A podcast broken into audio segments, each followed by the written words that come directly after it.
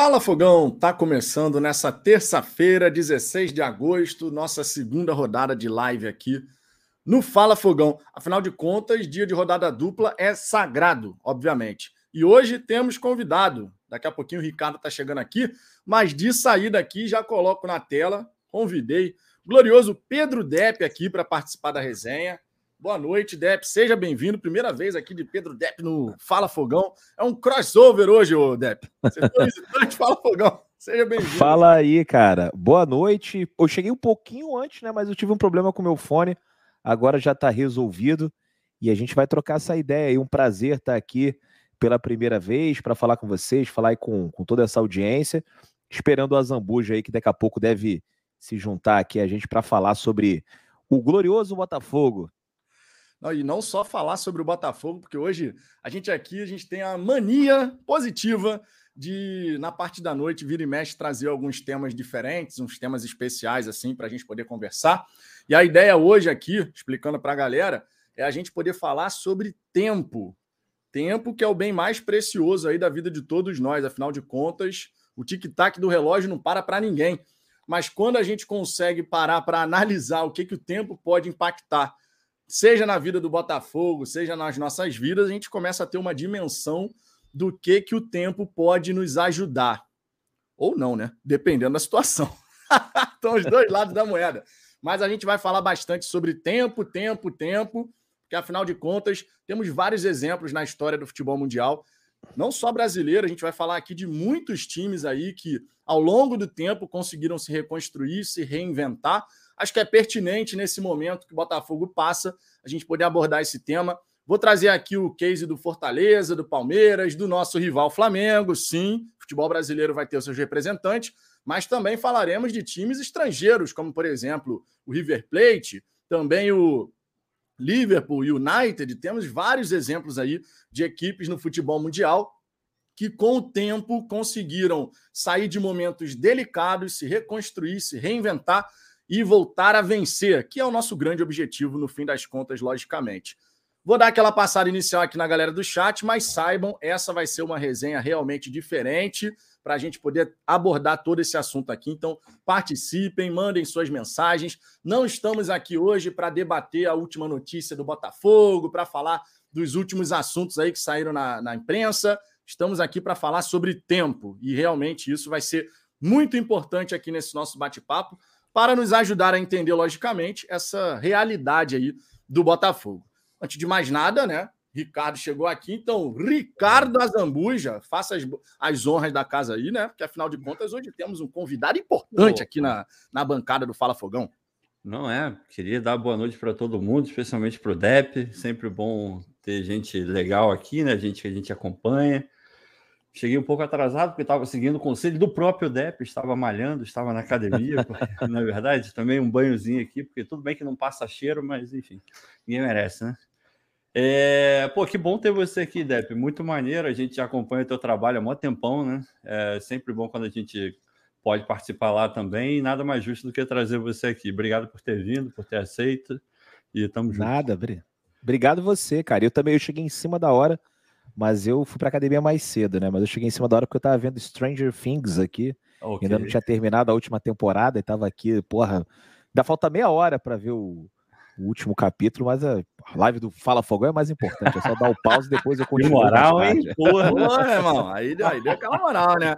Aí deu aquela moral. Vou dar aquela passada aqui na galera do chat, ver o que, que o pessoal tá falando por aqui. E aí, na sequência, a gente já começa esse nosso papo. O Medina, eu cheguei a falar com ele até para explicar para a galera. O Medina não sabe se vai conseguir participar, mas não tem problema. Outras oportunidades teremos, logicamente, se não for possível hoje. Assim eu te como falei, o Gabiru. Falei, rapaz, o Medina é difícil, cara. De, de, comigo lá no setor distante é difícil. Jogador caro, jogador caro. Jogador caro, jogo de partida, é, jogador de partida, partida grande, pô, partida grande. O Adriano Ferreira aqui, na minha opinião, Série B na certa. Já começamos assim, amigo. Já começamos nesse ritmo aqui. A gente está falando de tempo, né? vai falar de tempo e o cara já manda aqui, ó. Série B na certa, tá maneiro. Marcelínio, Marcelínio, Marcinílio Miranda, boa noite, Fogão. Novos tempos, se Deus quiser. Tomara que São Newton Santos também esteja iluminando nossos caminhos, né? Jason Santos, fala Vitão, o Tiquinho já tem novo apelido com a torcida, agora é Seu Madruga Soares. Meu Deus. é, amigo. O homem aí que foi apresentado hoje, né? Pelo Botafogo, né? Videozinho e tal, bacana, bacana. É, deixa eu ver aqui o Nandinho Maré, boa noite. O Wellington Paz, faltou o Textor trazer um técnico nessa segunda janela. Galera aqui com as críticas, né? Ferrenhas. Rainor Rossi, hoje só tem fera. Obrigado pela moral, logicamente, né? Rodrigo Santos, o melhor de dois mundos hoje. Grande live. Uma boa noite para todos. Aí, Depp, o melhor de dois mundos é um baita de um elogio pra gente, é obviamente, né? Falaram, porra. Como não? Você tá visitante também, pô. Eu, tô, eu fico impressionado como é que tu enxerga bem, né? Porque você lê sem errar nenhuma mensagem. Eu troco o nome de todo mundo, leio tudo errado. Nossa senhora. Aqui, live dos milhões. Jorge Araújo aqui também. Boa, boa noite, família Alvinegra. Tamo junto, bebê. O Agenda Positiva versus Agenda Depressiva. Qual, qual o seu lado? É o nome do usuário, isso aqui, amigo. Caramba. Tá aqui dando um boa noite. Aí sim, hein? A galera aqui presente, ó, também temos o José Ronaldo presente, Diogo Santos, chegando do canal do Bandeira, que é outro aí que a gente tem que trazer aqui. Tem que trazer Bandeira, conteúdo robusto. Fabiano Bandeira é gente finíssima. Sérgio Aloysio, boa noite a todos. Temos aqui também o René Lins, dando boa noite para a galera. Flávio Vieira, boa noite, Vitão. Dep e Azambuja. Viram que boa o Caio Alexandre fechou com Fortaleza? Sim, é, claro, né? Teve isso. E aí, teve isso, teve isso. Inclusive, o nosso glorioso Cláudio Pantufa, lá no nosso grupo do Fala Fogão, ele jogou essa no, no ar, assim, falou: pô, o Botafogo podia ter ido no Caio Alexandre. Ô, Depp, como é que você vê essa história, né? Pela cara, já vi que a opinião hum. não é hum. muito favorável. Cara, assim, o Caio Alexandre nem é um mau jogador, mas assim, a gente tá aos poucos tentando alcançar um outro nível. E nesse outro nível, o Caio Alexandre já não se enquadra mais, né? Ele fazia sentido num Botafogo é, antes do John Textor, né? Se, por exemplo, é, o John não chegasse e a gente tivesse o orçamento do Botafogo antigo, com Freeland ainda, e repatriasse o Caio Alexandre, eu falei assim: pronto, tá bom, pode ser, vamos lá. E vamos brigar aqui para não cair para a segunda divisão. Enfim, mas assim, pensando em 2023, 2024, assim, faz sentido. Você imagina o Caio Alexandre jogando titular no Flamengo, no Palmeiras, no Atlético Mineiro, no Atlético Paranaense, né? Assim, desses times que estão né, é, envolvidos aí nessas fases finais das competições mais importantes, eu não imagino. Então, não vejo por que contratar o, Fábio, o Caio Alexandre nesse momento. Seu argumento é forte, Depp. Seu argumento é forte. O Caio Alexandre, que obviamente lá em 2020, na minha opinião, ele não foi um dos principais culpados, não. que é naquele ano, eu não gosto de falar de culpados, não, mas naquele ano de 2020 é meio complicado não falar de culpados. Mas o Caio Alexandre, que de repente, com o trabalho do Voivoda ali, a gente pode ver ele ser potencializado, né? O Voivoda tem é, essa pode. capacidade de tirar aí o melhor dos seus jogadores. O, Odep, o, Canu, o Canu também não foi um dos piores de 2020. Hoje em dia a torcida não aguenta mais ver ele pela frente também, é verdade, né? É verdade. Dep, temos um elogio aqui, que quando, quando a gente tem convidado aqui, que a gente tem que, inclusive, fazer mais vezes isso aqui no canal, mas o, quando a gente tem elogio aqui, a gente tem um convidado aqui, não pode deixar de ler os elogios, né? Taz Luiz Jader aqui, grande live, boa noite a todos. A live do Dep com o jogo do Bratislava tinha mais gente que os públicos do Bota no Carioca no passado. O Dep é foda. É. Que isso, amigo? E essa daí foi foda mesmo. Eu não esperava, não. Eu imaginei que ia ter o público de sempre ali, umas 1.500, 1.600 pessoas, assim, e já ia ficar até feliz, mas teve um momento que a gente chegou quase aos 5 mil. Falei, meu Deus do céu, cara. E qual é o próximo jogo? tem maluco mesmo. Não, aí agora o pessoal quer que a gente narre uns jogos aleatórios, né? É, eu vi que a galera Eber pediu. Bessa, Eber Bessa tá na Indonésia. De repente a gente narra um Meu jogo do Eber Bessa, faz um negócio desse aí. Isso. Pô, e o Indonesão da Massa é brincadeira, hein? É, aí porra. É Imagina o duelo Eber Bessa contra Bruno Matos. Meu Deus. Meu Deus. Pode ter isso então, pode ter isso então. Vamos ficar ligados ah, vamos ver. do setor. Eu não sei se o Bruno Matos ainda joga, mas enfim, se tiver, seria melhor ainda. Com essa mensagem do Jorge Araújo, nosso Jorjão vulgo bebê, que a gente tem um carinho gigantesco aqui pelo Jorge. Ele escreveu o seguinte, ó: "O mal da torcida do Botafogo é o retrovisor, vamos olhar para frente". Galera, com essa mensagem aqui que tem tudo a ver com a abertura dessa resenha aqui, eu quero trazer para vocês uma declaração, tá? Para a gente começar os trabalhos aqui falando da questão do tempo e vamos falar de vários exemplos, né? Conforme eu disse, Fortaleza, Palmeiras, nosso rival Flamengo, Liverpool, United, River Plate, enfim, Dei uma pesquisada boa aí para a gente poder trazer alguns elementos interessantes aqui para essa resenha. Quero abrir essa live aqui trazendo uma declaração do Klopp, tá? Na época que ele foi apresentado pelo Liverpool. E isso foi lá na temporada 2015-2016, né? Foi a chegada de Jürgen Klopp lá no Liverpool. E o Klopp, assim que ele chegou, ele comentou o seguinte, ó, trazendo aqui para vocês a declaração do treinador. Deixa eu trazer aqui a estreia, pá. Que o site aqui deu uma cagada, né? E quando o site dá uma cagada, complica a vida de todo mundo. Ele falou o seguinte, ó, abre aspas. Neste momento, toda a família do Liverpool está um pouco nervosa, um pouco pessimista, duvidando um pouco demais. Todos torcem durante o jogo e há um clima fantástico no estádio. Mas nesse momento, eles não acreditam. Eles apenas veem cinco anos atrás, dez anos atrás, vinte anos atrás. A história é ótima, mas apenas para ser lembrada. Agora temos a possibilidade de escrever uma nova história se quisermos. Temos que transformar os céticos em crentes. Agora, fecha aspas. Com essa declaração de Jürgen Klopp, que eu achei extremamente interessante, dado o momento do Botafogo, eu queria que vocês dois, obviamente, passando a palavra, pudessem também falar um pouquinho sobre essa situação na torcida do Botafogo, que claramente está presa à questão dos 27 anos do último título importante e sempre traz um peso muito grande para o momento presente, dada essa situação de seca, também comparado aos títulos que os nossos rivais aqui do Rio de Janeiro acabaram ganhando nesse período. Essa declaração do Klopp, eu pelo menos vejo que tem muita semelhança com o sentimento do torcedor botafoguense de não parar de olhar para trás. Vai lá, Depp, o seu convidado, faça as honras. Cara, eu acho até que a torcida do Botafogo está entendendo mais ou menos como processo deve funcionar, né? Porque, assim, é uma coisa que a gente também vai aprendendo diariamente. É, a gente não conhecia o John Texton, né? O John Texton também não conhecia a gente. E, mas, assim, a, é, a gente tem outros exemplos de, de times que, se, é, que passaram por esse processo de reestruturação. O próprio clube aqui, o nosso rival, né, aqui da Zona Sul, o Flamengo, tem, passou por isso, né? Passou por um período em que ele formava times muito ruins e hoje ele chegou num nível que, cara, eles têm um time A, B e C que, porra, cara, podia estar tá jogando o Campeonato Brasileiro aí, um ia lutar pelo título, outro ia lutar pela Libertadores e o outro não ia ser rebaixado.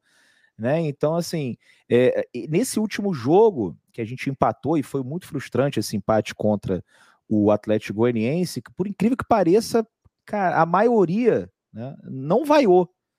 É, tem uma galera, inclusive, saiu aplaudindo. Eu não saí aplaudindo, nem saí vaiando, nem nada. Mas eu acho que isso, pelo menos para mim, passou uma imagem de que o torcedor ele ele está entendendo que ele precisa esperar um pouco mais, que ele precisa ser um pouco mais paciente, que ele tem que fazer diferente de, de tudo que a gente já fez. Ultimamente, eu não tenho dúvida que se é, a gente ainda tivesse, é, ainda fosse o Botafogo associativo, com um dirigente amador, o Caixa já teria sido demitido, tudo já teria sido é, alterado né? Mas agora a gente entende que o, o, projeto, e essas palavras também são um saco, eu também já não aguento mais ficar usando, tá, gente? Processo, processo, processo projeto, reconstrução e tal, eu sei, isso é, isso é um saco, mas a gente vai ter que passar por isso. Né, assim, aí as pessoas vão chamar a gente de passar, passador de pano, disso, agenda positiva, mas eu acho que eu, eu tenho que defender aquilo que eu acredito, como acho que o, o torcedor também tem que defender aquilo que ele acredita, e até me surpreende porque a maioria, cara, confia é, nisso que está acontecendo, né? Confia no John Texor. Agora, a gente sempre vai ter aquelas, aqueles momentos em que nós vamos ficar mais irritados, dependendo de algum resultado. Eu já fiquei, eu procuro sempre manter os pés no chão, né?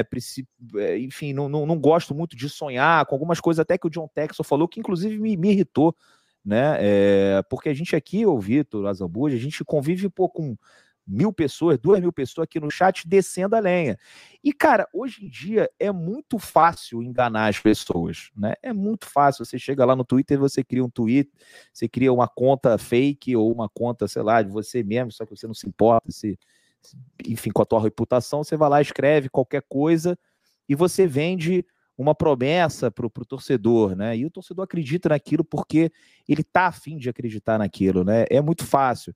E aí teve alguns momentos que eu achei que o John Texor não soube se comunicar direito. Foi um momento que eu também me irritei com ele. Olha que eu procuro ser um cara sensato, procuro ser um cara, né, que, que enfim, que, que tenta entender, né, é, é, de uma maneira macro, né, e não apenas o, o, resultado em si, mas tudo que vem acontecendo no Botafogo. O Botafogo hoje é um, dia, hoje é um time que, pô, não tem mais problema de logística e eu acompanhei muito isso é, nesses últimos anos, porque eu já peguei vários voos com o Botafogo e já sofrendo em vários voos né? E o Botafogo sofrendo junto também, conexões absurdas, é, o Botafogo com salários em dia, o Botafogo contratando é, profissionais para áreas que eu nem sabia que existiam no time de futebol, né? Porque o, a, o pessoal no Botafogo, assim, é, é era muito restrito, né? Era assim, pô, o Botafogo TV era o Jamal e mais um, né? Assim, é, é, agora a gente tem várias, vários outros, e profissionais bons, né? Acho que o comercial a gente tirou do Flamengo,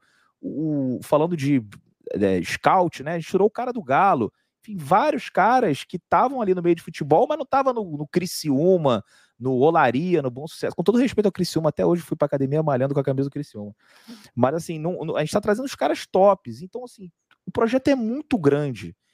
Só que a gente só vai começar a notar as coisas, é, o torcedor só vai começar a notar as principais mudanças quando a bola estiver entrando, quando o time estiver ganhando, quando o time estiver brigando lá em cima. E isso vai demorar. Né? Isso vai demorar. Mas, surpreendentemente, eu vejo a maioria das pessoas é, de pacientes, óbvio, todo mundo muito frustrado com, com, com alguns resultados ou outros, mas todo mundo esperando com paciência é, dando um voto de confiança para o John Textor, para o Luiz Castro, né? E a pressão agora só vai aumentar, porque agora tem os reforços, e aí a gente falava muito, ah, não, tem que esperar a segunda janela, aí chegou a segunda janela, fechou. Aí agora já tem a outra muleta, que vai ser, não, tem que dar tempo para entrosar, e tem que dar tempo mesmo. Né? E talvez contra o Juventude a gente não consiga um bom resultado, contra o Flamengo não consiga um bom resultado. Mas eu acho que o elenco formado ele é bom o suficiente para conseguir é cumprir o objetivo principal, que é ficar na Série A de 2022 e aí sim depois fazer contratações pontuais pensando na Série A de 2023 agora. É, é importante a torcida não cair em pilha agora, né, de imprensa, de, de, de enfim, de própria torcida também, de Twitter e dessas coisas, porque não é interessante que o, o, o ambiente esteja conturbado, porque os jogadores são bons, o salário está em dia. Então pode demorar mais um pouquinho, mas eu tenho convicção que as coisas vão melhorar. E assim, acho que o, o Castro é o técnico para ficar pelo menos até o fim desse ano. Acho que a gente não vai correr risco de cair com ele. Agora, pode chegar, pode ser que no ano de 2023 a gente fale assim: ah, o Castro não é o cara ideal para aquilo que a gente quer, para aquilo que a gente pensa que é dar um passo ainda maior, né? Mas aí são coisas para mais para frente. Enfim, acho que eu já falei aqui bastante, dei uma resumida em tudo e passar a bola aí para o Azambuja, mas esse aqui é o meu sentimento geral. É, cara, é, é complicado assim. Eu, eu, sinceramente não sei. Até vocês estão ficam mais tempo aqui, né? O Vitor está aqui todo dia, o Depp quase todo dia também vocês provavelmente têm um sentimento um pouco melhor do que eu. É, eu, eu não consigo assim sentir se a maioria está super apoiando ou não está, porque acaba aqui no, no Twitter, em, outra, em outros lugares também, a, a galera que é contra é muito raivosa, né? fala muito, comenta muito. Então, às vezes, dá, dá a impressão de que é a maioria, mas a gente sabe que tem gente que, que não concorda com, com, essa, com essa gritaria, mas que não necessariamente também fala. Então, fica um, um negócio um pouco confuso.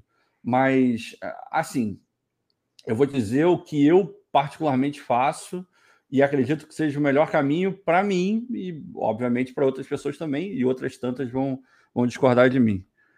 Quando você olha um projeto desse tamanho, quando você vê toda a movimentação que foi feita no Botafogo, é, e o começo do campeonato veio muito forte, a torcida muito empolgada, porque a torcida do Botafogo ela precisa de pouca coisa para chegar junto, apoiar assim e, e, e, criar uma esperança, porque é tanta decepção, é tanta cagada que acontece que uma coisa boa, um, um sopro de esperança já é capaz de, de levar 30 mil para o estádio, 35, aí vai todo mundo. Aí vai o fim de semana inteiro falando sobre isso, aí vai todo mundo para o pré-jogo e tal, não sei o quê. Então, o começo do campeonato criou muito essa, essa atmosfera de vai dar certo, estava todo mundo mega empolgado. E, naturalmente, quando isso acontece, você vai meio que deixando de lado tudo aquilo que naturalmente pode dar errado num projeto tão grande quanto esse. Você olha e fala, pô, você não admite que eventualmente você vai perder três, quatro jogos seguidos. Você não admite que eventualmente não vai contratar aquele jogador que você queria. Você não admite que eventualmente vai demorar um pouco mais para poder ter a estrutura que você quer.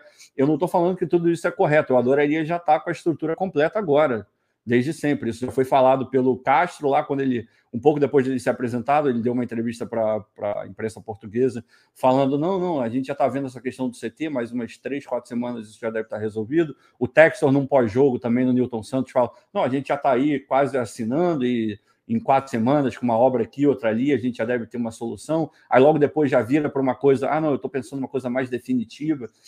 Tudo isso a torcida meio que, por conta da empolgação, super legítima, acredito eu, foi meio que esquecendo que merdas vão acontecer. É, inevitavelmente elas vão acontecer. Algumas, é, o próprio Botafogo se forçou a fazer, o que é bizarro, muito por conta da, da comunicação que o Depp estava falando aí. A, a, gente poderia ter evitado muitos ruídos nessa, nesse tempo todo que a gente está tá junto com o Textor é sim um, um, um, período de aprendizagem, tanto de um lado quanto do outro, porque a rigor, embora a gente olhe e fale, ah, o Textor tem uma experiência, dono do, de, de, uma parcela do Crystal Palace, então já está meio que no, ali no, no ambiente, mas é a primeira vez que ele pega um clube inteiramente sob a responsabilidade dele, com o tamanho que o Botafogo tem, todo respeito ao Crystal Palace. Vi até o jogo ontem, foi até legal. É... Porra, o Botafogo é infinitamente maior que o Crystal Palace, a pressão é muito maior. E, obviamente, você coloca aí, a gente entra nessa questão de ter tantos anos de má gestões, de resultados pífios, de jogadores abaixo da crítica. Tudo isso é muito difícil de você te, se desgarrar. Aí eu vou voltar para aquele meu ponto lá de trás de o que eu faço. Eu olho, eu falei aqui numa outra live, eu estou tentando assumir uma postura como se eu fosse o cabeça da SAF, como se eu tivesse que tomar as decisões da SAF. E isso me, me cobra, me, me obriga a tá ter uma posição. Até o, o, o John Texel falou isso. Ele falou isso para a torcida, né? É. Para o torcedor isso. agir como se ele fosse é. dono da SAF. Pois é. Como um torcedor. Pois é, e, e eu estou tentando isso, mesmo a, até antes dele falar, porque é, é uma maneira de você não se blindar, mas de você entender um pouco melhor o processo, de você sofrer um pouco menos com com as quatro, cinco derrotas seguidas, com o Castro fazendo merda na beira do campo. É, você começa a querer entender e, e, ser mais racional do que emocional. E nesse período que a gente está vivendo, eu acho extremamente importante que a gente coloque a racionalidade na frente da emoção. A emoção a gente tem que guardar lá para o campo. Lá, durante o jogo, eu xingo, mando o texto para aquele lugar, mando o Castro, porra, o Severino, o preparador físico, até o Gandula não tem problema, aí tá, no, tá, tá valendo. Eu faria isso é, no estádio, aqui, em qualquer lugar durante o jogo. Mas acabado o jogo, dá um tempo, dá uma desopilada, fica tranquilo, porque não adianta brigar contra aquilo que vai acontecer. Em vários momentos aqui a gente falou de coisas que se comprovaram um, dois, três dias depois, se não no mesmo dia. É porque a gente tem uma bola de cristal? Não. É porque quem está gerindo não está gerindo com emoção. O cara está gerindo com a cabeça. Eu botei no Twitter um tempo atrás que o que vai fazer o Botafogo ser maior ainda é, não é o dinheiro propriamente do Textor, não é a carteira dele. O que vai fazer o Botafogo ser maior ainda é a cabeça do cara. É o que está na cabeça dele.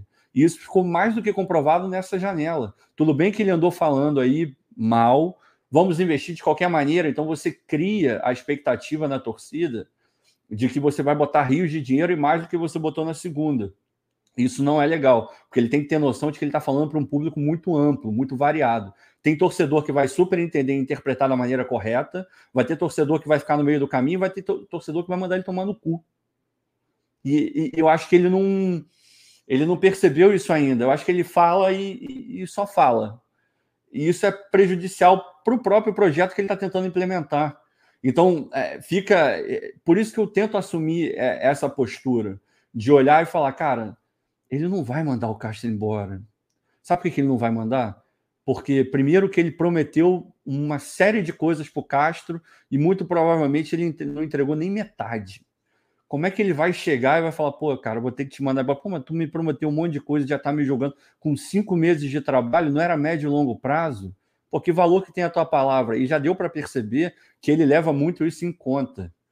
E outra, a partir do momento em que ele dá é, possibilidades maiores para o treinador, dá um elenco melhor, as condições de trabalho, pelo que a gente fica sabendo, vão melhorando dia após dia. Meio que não passa um pouco mais lento do que a gente gostaria, mas está melhorando. Uma academia melhor, reclamou do campo, faz um negocinho no campo ali, de repente daqui a pouco já dá uma reformada no ônibus, sabe essas coisas? Está melhorando. Aí ele olha e fala, pô, agora eu vou demitir esse cara? Não, só que aí a gente entra na outra parada. O Campeonato Brasileiro é traiçoeiro, não tem muito tempo. E a galera que está lá, não o Mazuco, mas o Texas, talvez ele não tenha ah, o entendimento de como é o Campeonato Brasileiro. Tudo isso complica muito na hora de tomar uma decisão. Mas o que, o que segura ele, o que coloca ele no prumo, é exatamente a cabeça diretiva que ele tem, a cabeça de administrador. Ele sabe que existe ainda a, a questão da melhora. Eu no Twitter cheguei a comparar essa situação que a gente está vivendo de manda ou não manda, vai embora ou não vai, com todos os protocolos que você tem que seguir para poder é, decretar a morte cerebral de alguém. É meio pesado? É meio pesado, mas no final das contas, a gente está falando de duas situações extremas. Quando você manda o profissional embora, o cara que você fala que é o sócio do seu projeto, você não está mandando um qualquer embora. Você está mandando, você está é, botando para baixo uma parte, você está implodindo uma parte daquilo que você disse que era mega sólido e que era por isso que você estava ali. Então, pô, quando você pega e, e compara ele vai passando. Para você decretar a morte cerebral, você tem uma série de coisas, porque tem que ser muito assertivo. Você não pode. E independe das emoções da família do cara, da pessoa que está ali. É a mesma coisa nesse ponto, comparando. O Textor ele sabe que ele não pode tomar decisão na emoção. Ele tem que seguir o, os passos. E agora, quais são os passos que estão na cabeça dele? Eu não conversei com ele, mas eu tenho certeza que esses passos estão na cabeça dele. Eu acabei de dar um elenco melhor para ele. A gente acabou de iniciar o segundo turno do campeonato. Em alguns jogos ele já conseguiu jogar bem. Quando ele teve a maior parte dos jogadores, minimamente o time jogou alguma coisa. Ele passou por um período muito ruim. Se eu tivesse que demitir esse cara, em teoria teria sido quando ele perdeu 4-5, não é agora. Esse não é o momento de mandar o cara embora. Agora, aí voltando para a parte da torcida, a torcida tem dois caminhos você pode ficar puto e achar que tudo tem que mudar e que você vai super ser ouvido, o que, sinceramente, isso não é uma verdade. Por isso que eu vou no caminho oposto. Eu tento olhar como, como ele. Isso não quer dizer que eu vá fechar os meus olhos e vai dizer amém para tudo que ele faz. Já teci várias críticas ao Castro, a, ao Textor, a todo mundo do Botafogo, praticamente. Só que nesse momento ainda tem alguns protocolos para ele seguir antes dele decretar, se decretar, duvido que decrete a saída do Castro. Pois é, minha gente. Esse aqui é uma bela introdução, tá? Uma resenha aqui que eu já falei. A gente vai passar por sérias questões aqui em relação a tempo e como esse tempo pode nos ajudar, como ajudou inclusive outras equipes. Uma belíssima introdução aqui dessa resenha. Logicamente, enquanto o Depp e o Ricardo estavam falando, eu já estava aqui marcando alguns comentários, né? A galera vai reagindo ali ao que está sendo dito. Antes de mais nada, trazer aqui o superchat do Sérgio. E se os reforços derem liga, o Botafogo pode chegar no G5. Na minha opinião, bate pronto aqui. Na minha opinião, o teto do Botafogo nesse Campeonato Brasileiro é oitavo lugar. Depp e Ricardo. Ah, cara, pra é complicado. É, mas é, por aí. Cara, assim. a pontuação já, já, é, é, já tá bem distante, né? Assim, já, já. É, assim, mas olha só, o oitavo lugar, do jeito que as coisas estão caminhando nas competições sul-americanas, Copa do Brasil, pode dar até uma vaga na Libertadores, né? É. É, o América acho... do, do ano passado se classificou em oitavo, não foi? Eu, mas foi, eu acho que até o oitavo já tá meio difícil. Até o oitavo tá meio difícil. Acho que é mais factível pensar em, em ficar ali em décimo, décimo primeiro fazendo uma campanha muito maneira em nono, mas eu, eu acho que não vai chegar até o nono, porque se você for pegar a Sul-Americana, a galera que continua na Sul-Americana já está tá mais abaixo no brasileiro. A galera da Copa do Brasil tem muito, tem muito clube que está ali que não está no G4. Tudo bem que tem o favoritaço para ganhar a Copa do Brasil, que está no G4. Então eu não acho que vai chegar no G9. Mas décimo, décimo primeiro, pegando uma vaga na Sul-Americana, é ótimo. E outra, tem, tem uma outra coisa que acho que a maioria não vai falar, porque a, a, Libertadores é muito grande, é muito poderosa, no imaginário da torcida ocupa um espaço muito grande, mas em termos de projeto, em termos de trabalho, é, de logística, de, de um monte de coisas, seria nesse primeiro, nesse primeiro ano, a Vera, acho que seria mais interessante pegar uma Sul-Americana. Porque se você pega uma pré-Libertadores, você tem que startar tudo muito mais rápido, é tudo muito atropelado, e você ainda corre o risco de vindo de, de um 2022 mais para lá do que para cá, vai que você é atropelado, não passa na pré-Libertadores, a pressão vai aumentar um absurdo, vai ficar insustentável quase. Então, eu acho que a, só para falar assim, para te provocar, assim, é, pô, brother, é sempre melhor você ir para Libertadores. Cara. Eu não sei, Odep, eu cara, é concordo é com você, melhor. eu concordo com você é, na, na CNTP. Na CNTP, eu concordo contigo. Agora, no momento atual do Botafogo, eu não sei, cara. Eu não sei. Eu ainda não fechei questão sobre isso. Mas se você me falar só, Ricardo, tem aí uma Sul-Americana para vocês jogarem, vocês vão ter mais tempo para treinar, vão ter mais tempo para contratar, vai poder fazer tudo com um pouco mais de calma. Não que isso tenha servido para caramba, porque a, janela do Botafogo demorou uma enormidade para ficar completa, né? Mas, enfim, a gente espera que os caras trabalhem de uma maneira um pouco mais azeitada. Eu, eu não ficaria chateado. Eu gosto da Libertadores, se você passar e, e for para a fase de grupos, maravilhosa. Mas é, eu não sei, cara. Eu, eu não sei. No cenário atual do Botafogo, eu não acharia ruim ir para para a Sul-Americana, não. Eu não. Eu não acho ruim, mas se a gente tem a oportunidade, a gente tem que ter, sempre buscar a Libertadores, não, porque é, é mais é um dinheiro, mais válido, visibilidade. É um ponto válido. E se a gente cai, por acaso, e, e aí eu concordo contigo quando você fala que é, o início. É, assim, já tem fevereiro, acho que já começa, né, a fase eliminatória, tá, mas se você cai como o Fluminense caiu, você entra na Sul-Americana também. Pode ser. Né? Pode então, ser, assim, é, acho que, só que eu acho difícil, cara. É assim, eu, eu prefiro não criar essa expectativa na minha eu cabeça também. de que a gente pode chegar na Libertadores. Eu estava é. até vendo aqui na tabela que eu falei que a pontuação já estava bem distante, mas a gente está distante para o sétimo. O Atlético Mineiro está com 35, a gente está com 26. Acho que já fica muito complicado pegar Atlético Mineiro. É, tem Atlético, aí o sexto é Internacional, o quinto é o Atlético Paranaense. Acho que já é difícil, mas o América, que é o oitavo, tem 30. Mas aí, cara, são vários fatores. É torcer para ter G8 no, no, na, na, na, na, classificação final e tal. Então, assim, a minha cabeça eu já estou focado. Vamos fazer um campeonato tranquilo e pegar uma Sul-Americana. Agora, se tiver oportunidade de liberta, tem que ir, pô. Não, é, eu não discordo, não. não acho, é óbvio que não é. Aí eu acho que não tem nem certo nem errado, é uma questão de é. preferência. É. Mas, obviamente, eu não vou ficar triste se for para Libertadores. Tem um monte de gente aí hum. metendo pau. Não, aí. como eu também não, não ficaria também. É, é porque eu entendi o que você falou, cara. É, você acha que a, a Sul-Americana é mais fácil de ganhar? Mas, é mais factível de você conseguir chegar numa decisão. É, mas, é. mas eu acho que vai além. Eu acho que é, é, é, aquele negócio de, porra, a gente fala tanto do projeto, do projeto, do projeto. Eu acho que seria um caminho onde você fica, faria uma base um pouco mais forte, entendeu? E daria uma confiança um pouco maior. Eu acho que você precisa passar por isso. Mas, de novo, se for uma, uma Libertadores, pô, ótimo, vou estar lá torcendo. E se puder ir aos jogos, eu irei. Não, não sou contra, obviamente que não. Yuri Sepúlveda, agora algumas mensagens aqui, enquanto vocês estavam falando tudo sobre Castro e tal. Marquei algumas mensagens aqui. Yuri Sepúlveda, eu perdi a confiança no Castro, mas não acho que deva cair. Né? Não tem que sair. Paulo Braga, os haters fazem barulho, mas são minorias frustradas. É aqui, né? E o hater faz barulho mesmo, tá? Cara, mas é a minoria faz. da minoria da minoria da minoria. Assim, tem gente que discorda cordialmente, eu acho essencial até para o andamento da live, sim, né? Sim. Faço questão quando o cara discorda na moral, dá os argumentos e tal. Mas...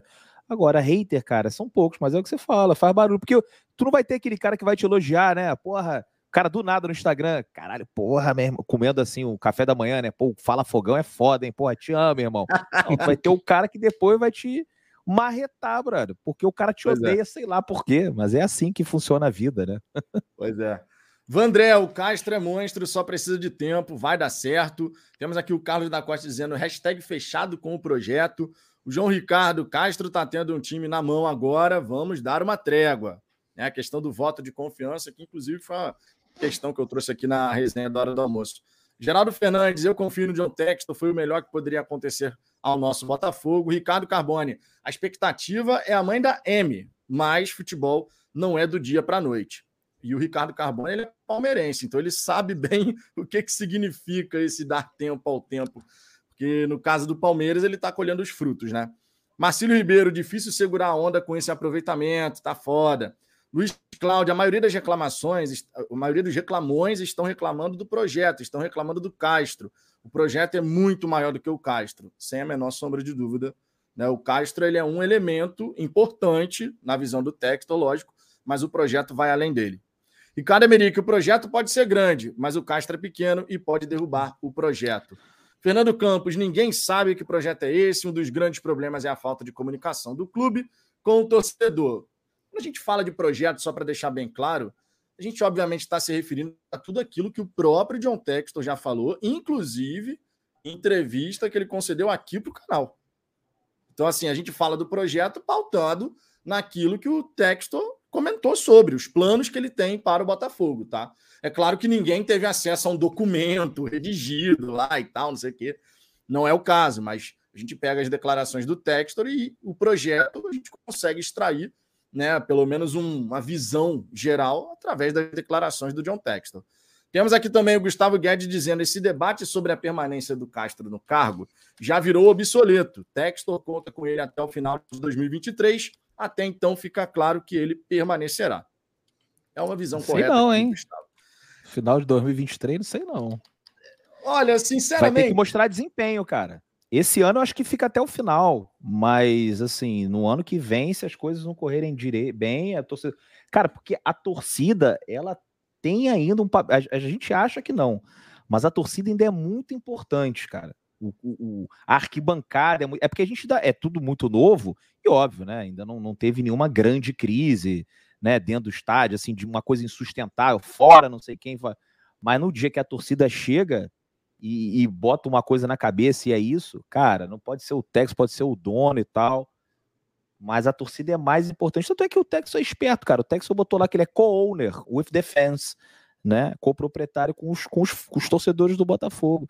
A torcida ainda tem uma voz, é porque ainda não foi necessário ela demonstrar, exercer esse poder que ela tem. Não é só ah, o Textor faz o que ele quiser, o que ele bem entende. Não é bem assim. Mas eu, enfim, estou torcendo para que fique até o Não, final Lógico, lógico. Eu acho o seguinte: eu tenho para mim que, a menos que sejam resultados catastróficos, eu Sim. acho que ele vai manter o Castro até o fim do, do contrato. Eu tenho para mim que ele vai seguir com o Castro até o fim do contrato, a menos realmente que os resultados sejam catastróficos. É. Agora, a gente tem essa temporada onde ele vai permanecer, tá claro isso. Ele vai permanecer. Não adianta ficar reclamando que ele vai permanecer. Ponto. Vem a pré-temporada do ano que vem. A pré-temporada do ano que vem, ele vai ter tempo para colocar ali os jogadores no mesmo nível. Vai ter mais alguns reforços, a gente pode imaginar. Começo de ano, alguns podem sair, outros podem chegar, aquilo e tal.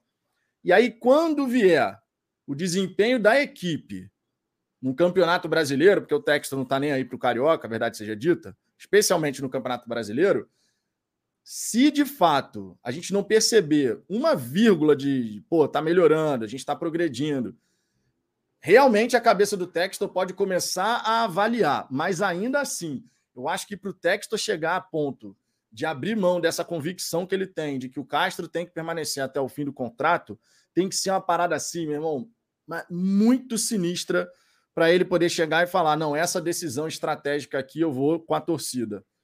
Decisões corriqueiras do dia a dia, beleza, a torcida do Botafogo vai falar: ah, ele, pô, isso daqui. Tipo, a questão do sócio-torcedor para quem mora fora do Brasil. Foi uma questão que, inclusive, foi falada, se eu não me engano, na Mega Live.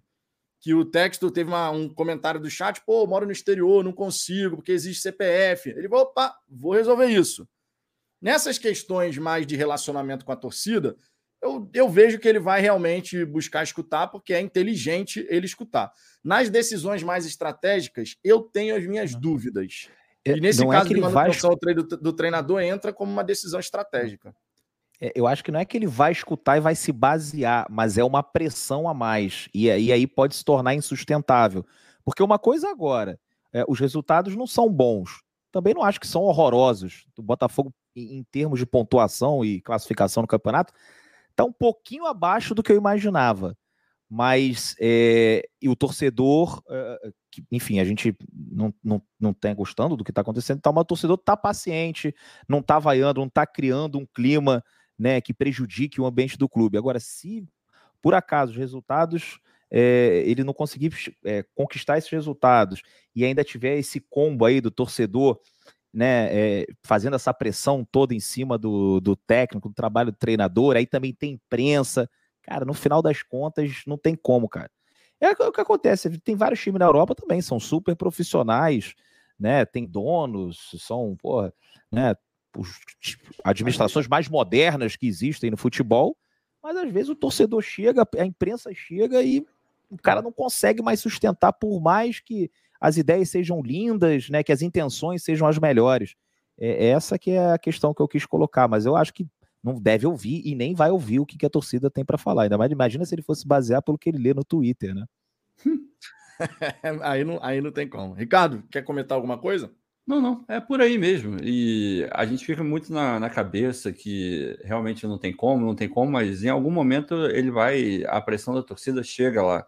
É, a diferença para a associação é que na associação chegava a todo momento, e como ninguém tinha convicção de porra nenhuma, é, mudava a, qualquer hora. Vai chegar, só que é, a grande diferença é a força que existe interna lá dentro hoje para barrar isso e falar: não, beleza, agora não, fica. Sabe o senta lá, Cláudia? Toda hora os caras vão mandar: senta lá, Cláudia, senta lá. Só que vai chegar uma hora que a Cláudia não vai querer sentar, aí eles vão ter que ouvir. Essa é a pica. Seguindo aqui, minha gente, já já vou passar na galera do chat novamente, mas vocês sabem é, o tema dessa resenha, até porque a audiência é rotativa, o tema dessa, dessa resenha é tempo, tempo, tempo. Nosso objetivo aqui é falar sobre o tempo, que é o bem mais precioso da vida de todos nós. E quando a gente fala de futebol, ele também é extremamente importante. Claro, pode ser para o bem, pode ser para o mal.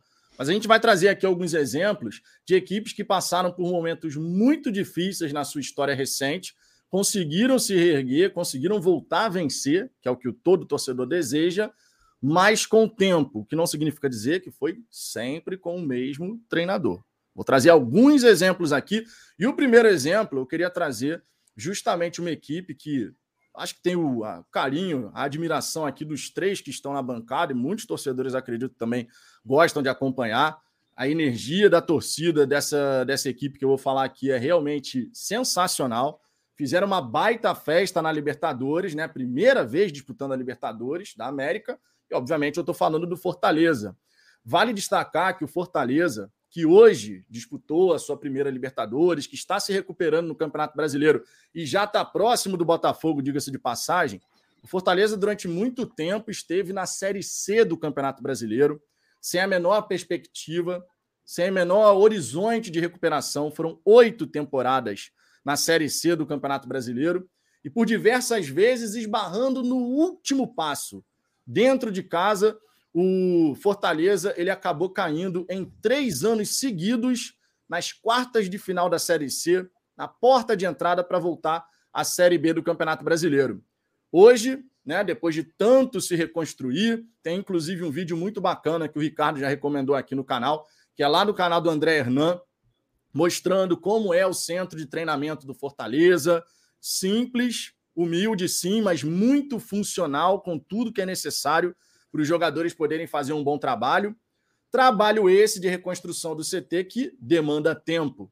Assim como você sair da Série C depois de oito temporadas, sem perspectiva, sobe para a Série B, chega à Série A e hoje o Fortaleza vai se mostrando um time consolidado na primeira divisão do Campeonato Brasileiro por conta de limitação orçamentária para poder montar um elenco mais qualificado, sofreu um pouquinho ali dividindo suas atenções em três competições, mas claramente com o Voivoda vai conseguindo fazer um belíssimo trabalho que já tinha sido realizado por Rogério Ceni. Fortaleza que deu tempo para o Ceni trabalhar por lá, o Ceni que saiu, voltou, né, por conta desse carinho que eles tinham com o Rogério Ceni, mas agora o Voivoda também tendo tempo para poder fazer o seu trabalho. Alguns aqui vão falar, bom, mas o Rogério Ceni e o Voivoda geraram resultados. É verdade, isso aconteceu. Mas aqui eu estou querendo mostrar para vocês que até para a gente poder fazer a reconstrução de um time tão importante na história do futebol mundial como é o Fortaleza, e a gente não pode, em momento algum, negar a importância que o Fortaleza tem para o futebol nordestino, para o futebol brasileiro, é preciso tempo. É preciso saber passar por momentos muito complicados, e a gente sabe disso. Como torcedores botafoguenses, nós passamos por esses momentos complicados e ainda estamos passando, muito embora agora tenhamos perspectiva, mas o torcedor do Fortaleza não dá para a gente negar. O torcedor do Fortaleza sofreu pra caramba. E agora está aí curtindo esse momento do time que passou por dificuldade nesse primeiro momento do brasileiro, mas está realmente fazendo uma caminhada muito consistente uma caminhada que já começou há muito tempo. Queria trazer esse exemplo aqui do, do Fortaleza, gente, pelo seguinte: a gente está falando de um time que não tem o maior orçamento, que não tem capacidade ainda de montar uma série de recursos, uma série de, de elencos fantásticos, e que acredita muito num trabalho. E quem viu aquele vídeo lá do canal do André Hernan sabe o que, que eu estou falando. Vejam Digita aí André Hernan Fortaleza, vocês vão ver como os caras se dedicam no trabalho, como eles acreditam e como eles defendem no dia a dia as cores do Fortaleza. É um trabalho muito sério que vem dando frutos. Primeira Libertadores, primeira Sul-Americana, o Fortaleza com marca própria, que decidiu trilhar um caminho diferente de outras equipes do futebol nacional e está aí se consolidando, conforme eu disse, na Série A. Claro, para brigar, bater de frente a ponto de ganhar um título nacional de grande expressão, ainda falta um caminho, mas já foi capaz de chegar à semifinal da Copa do Brasil, já foi capaz de passar um campeonato brasileiro inteiro dentro de um G6 do campeonato. Ano passado foi assim. E certamente, seguindo no trabalho que vem fazendo, acreditando no processo, o Fortaleza tem realmente um horizonte capaz de brigar por coisas ainda melhores. Dentro desse contexto, nós vamos, obviamente, falar de Botafogo. O Botafogo está com cinco meses de SAF, nem cinco meses completados. Naturalmente, a pressão da torcida por resultados é gigante por conta do nosso passado. 27 anos sem ganhar nada, com outros times aqui do futebol do Rio de Janeiro, Flamengo, Vasco, Fluminense, nesse período, tendo vencido campeonatos importantes. Como que vocês veem, fazendo um comparativo, se é que a gente, obviamente, não consegue comparar 100%, porque o Fortaleza não virou SAF e o Botafogo sim agora. Mas como vocês veem esse exemplo do Fortaleza de acreditar nesse tempo de maturação de um projeto, porque o Fortaleza vem de alguns anos já conseguindo essa recuperação, vale destacar, só para pontuar aqui em termos de, de noção de tempo, a gente está falando de quatro anos dessa trajetória que levou o, o Fortaleza de subir para a Série A até chegar à sua primeira Libertadores. Vem dando frutos. Dá para a gente fazer algum comparativo com as situações e em que pontos vocês acreditam que esse comparativo é pertinente? Cara, dá para fazer, assim, tem que fazer com bastante cuidado, né? Porque a gente está comparando o Botafogo com o Fortaleza, com todo respeito ao Fortaleza, são coisas, né? Os pesos são muito diferentes.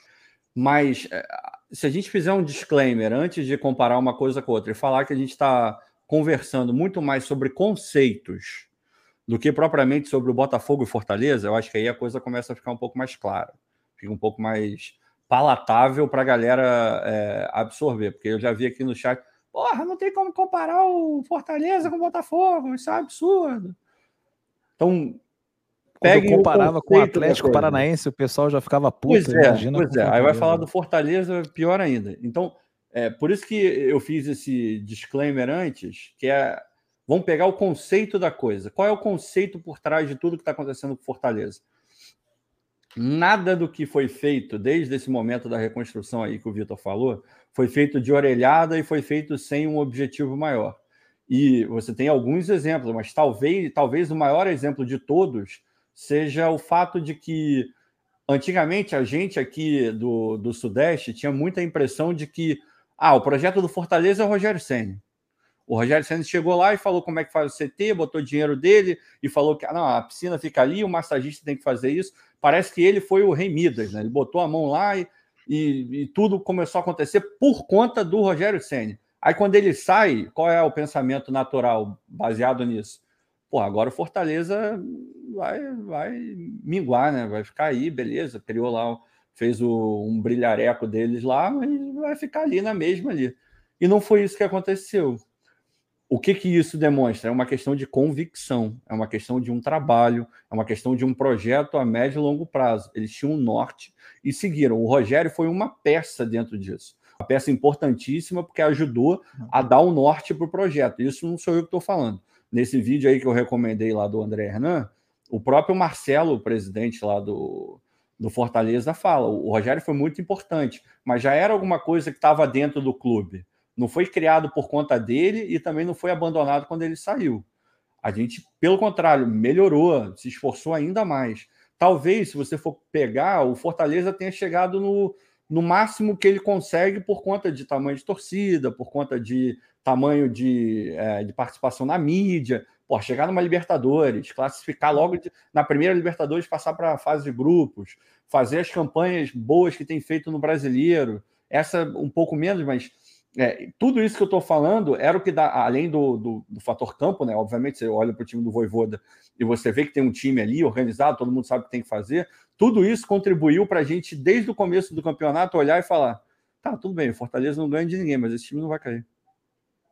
Esse time vai minimamente vai tentar lutar e vai se recuperar. Em algum momento eles vão se reguer. A gente já falava. Muito do problema do Fortaleza é a questão do elenco. Aí você entra no que eu acabei de falar. De repente eles bateram no teto para passar disso, de repente vai ter que ah, entrar um investidor, botar mais grana ali.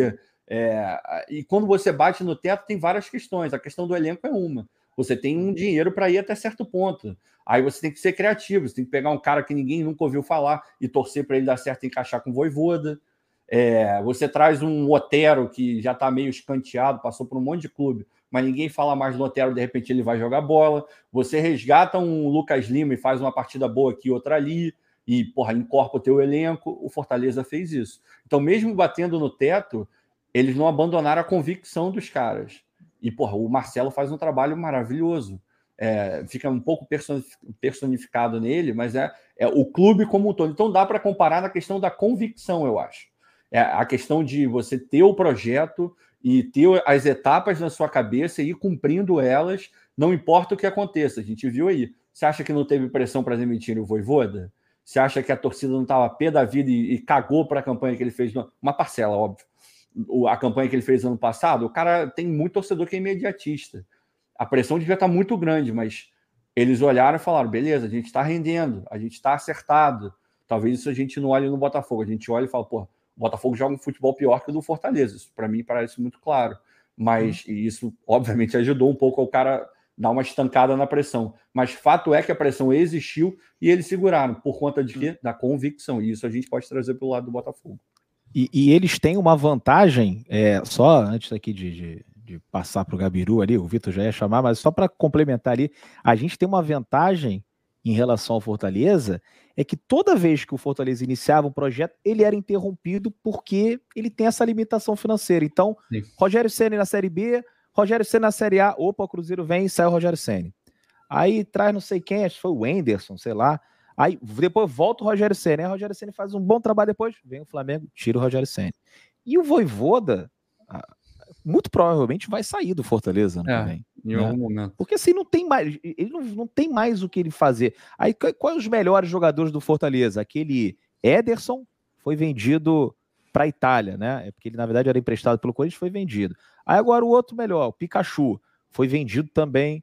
E eles vão tentando repor. Eu acho até assim, heróico. Assim, heróico, é, fazendo, essa é a palavra que eu ia usar, é, é heróico mesmo que vão ali fazendo umas boas contratações, né, trazendo os caras que a gente fica assim, caramba e tal, mas eles têm esse teto, uma coisa que a gente, aparentemente, com o John Textor, vai ser bem maior, né, e não sei, de repente até não tem limite, mas isso a gente só vai ver mais lá para frente, porque, é, e essa janela mostrou muito isso, né, o Botafogo não perdeu ninguém, Quanto tempo o Botafogo não perdia ninguém numa janela de transferências, né?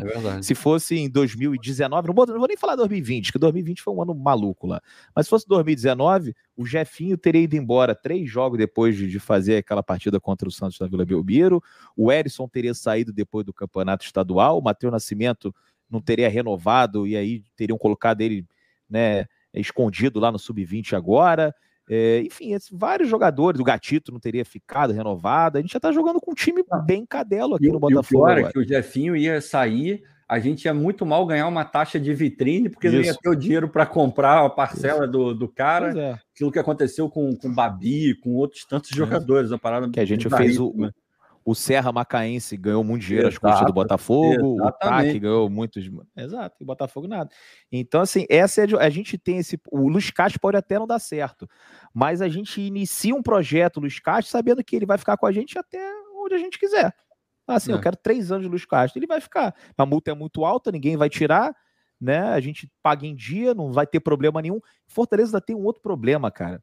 Você viu o Luiz Soares quando ele falou que não pensava em jogar no Brasil, porque aqui tem muitos jogos e muitos tal? Jogos, é. Fortaleza, além do, do excesso de jogos, tem uma logística muito ruim. Qualquer viagem né? mínima é enorme. É uma merda. É, são muitos quilômetros que é. esse cara. E jogador de futebol, cara, é uma parada que eu perguntava quando eu fazia essas logísticas ruins de Série B junto com jogadores, Série A também, né? Eu falava assim, às vezes o time voltava no meio da madrugada e eu falava assim, porra, cara, por que, que esses caras querem voltar no meio da madrugada? Pô, dorme aí na cidade tranquilão, volta no dia seguinte com mais calma. Falei, cara, o jogador quer chegar em casa logo, de qualquer jeito. Vambora aí que pega um ônibus para depois pegar um avião, a conexão. Quanto mais rápido ele chegar em casa, eles preferem. Então, assim, o Fortaleza não consegue oferecer isso e é uma coisa que nunca vai ter, porque o campeonato ele é concentrado no sul e no sudeste, ainda mais daqui a pouco agora que vai voltar Cruzeiro, Vasco. Grêmio, Vasco e tal, não sei o quê vai ficar cada vez mais concentrado aqui também. Essa é uma desvantagem que é o teto que você falou que eles têm. Mas tão, tem fazendo, tem, tem feito aí um campeonato, né? Vários campeonatos heróicos, né? Gabriel, boa noite. Seja bem-vindo ao Fala Fogão aqui pela primeira Meu vez dia. presente. Pô, boa noite, obrigado pelo convite. É, infelizmente estou aqui em Petrópolis aí, tinha que. Infelizmente, Petrópolis, maravilhoso. Não, infelizmente, por não participar desde o começo, Petrópolis tem a festa anual Bauerfest, né? Da colônia mesmo, a verdadeira Oktoberfest, nem Munique tem uma igual. E a gente tem que ir para ver as pessoas do colégio que a gente não gostava, ficar de olho ali. Mas é um prazer estar aqui com o meu querido Vitor do Fala Fogão, Ricardo Azambuja e Pedro Dé. O Depp falou o Pedro Depp, o Pedro Depp foda dessa, eu vou, eu vou até pegar água aqui agora. Depois dessa aí, porra, deixar o Gabiru aí com É que eu já pelo muito o saco dele na minha vida. Algumas horas eu tenho que fingir, né? Pô, eu tenho que se valorizar mais, pô. Tá certo. Tá justo, tá justo. Galera, só para vocês entenderem, o exemplo, aqui eu vou trazer alguns exemplos, tá? Quando eu falo do Fortaleza, eu não estou comparando as instituições, eu estou falando de tempo para reconstrução. Tá? Só para deixar claro, a gente tenta pegar alguns elementos, conforme o Ricardo, por exemplo, destacou, a questão da convicção, a convicção dentro daquilo que estava sendo feito. A gente tirar algumas coisas que possam ser comparadas à realidade do Botafogo. Tá? Então, não estou comparando instituições. Inclusive, estou falando isso para vocês não ficarem com raiva. Aproveitando aqui uma parte da fala do Ricardo, quando ele fala o Fortaleza ele bate num teto. Tem uma outra equipe do futebol brasileiro, futebol brasileiro que já identificou que bateu no seu teto. Obviamente eu estou falando do Atlético Paranaense, um, time que, o desespero dos botafoguenses, as pessoas cismam em comparar querendo dizer que o Atlético Paranaense é maior do que o Botafogo, mas conforme o Ricardo já falou aqui em outra oportunidade, amigo, basta o Botafogo ganhar uma Sul-Americana que acabou qualquer discussão, porque em termos históricos o Botafogo é infinitamente maior que o Atlético Paranaense, verdade seja dita, que vem fazendo um bom trabalho, é verdade, porém bateu nesse teto. O Atlético Paranaense que durante anos e anos e anos, através da figura do Petralha, logicamente, vem buscando fazer essa reconstrução para brigar de igual para igual com os principais times do futebol brasileiro. Atlético Paranaense tem um belíssimo centro de treinamento, categoria de base, a Arena da Baixada, que virou realmente algo sensacional, já era um estádio importante, mas depois da reforma da Copa do Mundo ficou ainda melhor. E o Petralha já deu essa declaração dizendo que, olha, para bater de frente com Flamengo, Corinthians, Palmeiras, enfim, as principais equipes aí que vêm disputando os, os últimos títulos, não dá para ir com as nossas próprias pernas. E por isso, o Atlético Paranaense também está estudando a possibilidade de virar SAF. Né? Os resultados do Atlético Paranaense esportivo já estão aparecendo, Copa do Brasil, duas Sul-Americanas, mas eles também entendem por lá que para poder dar esse passo além, ultrapassar esse teto, já que o Atlético Paranaense é um time estadual ali, né? Tem a sua torcida concentrada lá no estado do Paraná, eles também estão olhando essa possibilidade de captar recursos externos, que foi o que o Botafogo fez por um motivo meio diferente, é verdade, que afinal de contas o Botafogo estava precisando de grana, não só para pensar em brigar por títulos, mas para se reconstruir de fato. Mas também é um time que vai, vai buscar aí se colocar no meio dos principais, né, que vão disputar os principais títulos. Gabiru, como que você vê? Já passo para você essa, essa bucha aí, meu irmão. Como que você vê essa situação do Atlético Paranaense que veio buscando fazer essa reconstrução. A gente tem que realmente reconhecer. Os resultados estão aparecendo. Semifinal de Libertadores agora, quarto lugar no Campeonato Brasileiro, duas Sul-Americanas, uma Copa do Brasil. Tem conseguido bater de frente com as equipes. E como você vê esse exemplo, então, do Atlético Paranaense, com coisas que a gente pode pegar e buscar ver no Botafogo daqui a um tempo? Porque a gente pode aprender de todas as formas, né? Cara, eu acho que a gente pode aprender de todas as formas e acho que a gente demorou a aprender. E o futebol brasileiro ele ficou meio estacionado durante um tempo, então, em alguns momentos, para a gente, digo isso falando de uh, Libertadores 2017, de Campeonato Brasileiro, próprio 2010, que eu acho que a gente teve boa chance ali, 2011, a gente poderia, numa sorte, ganhar alguma parada. Isso porque o futebol brasileiro estava parado. Agora o futebol brasileiro andou não para muito melhor, porque ainda dá para pegar. Mas esse pensamento do presente ainda bate muito na cabeça do torcedor, né? Você, se você pegar o Atlético Paranaense, uh, foi campeão em 2000, uh, 2001, no brasileiro, foi vice da Libertadores em 2005, 2004. É, depois teve outras campanhas boas, mas sempre melhorando sua estrutura, né? O que a gente não fazia aqui, é, a gente trazia um Sidorf, mas não pensava onde se podia treinar. Então, o Sidorf treinava o General Severiano, a gente achava que está tudo bem. Ou outros momentos, né? Então, esse, esse, pensamento de talvez do presidente, dos ex-presidentes, de se manter.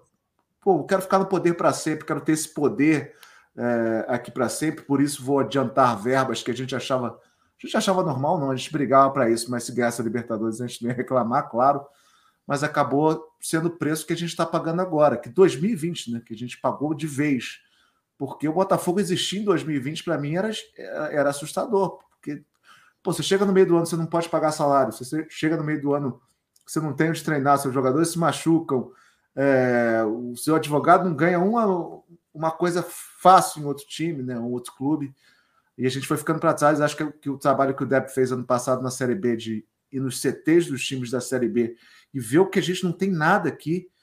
Por isso que eu tento eu, eu tento pensar assim, Cara, agora a gente está pagando em dia, tem alguém pensando no futuro e dói, velho. Quando você tem que olhar o seu estado de coma, você fala, cara, olha onde eu tô. E acho que daqui a uns três anos, dois anos, a gente vai olhar e falar assim: como a gente sobrevivia em 2022?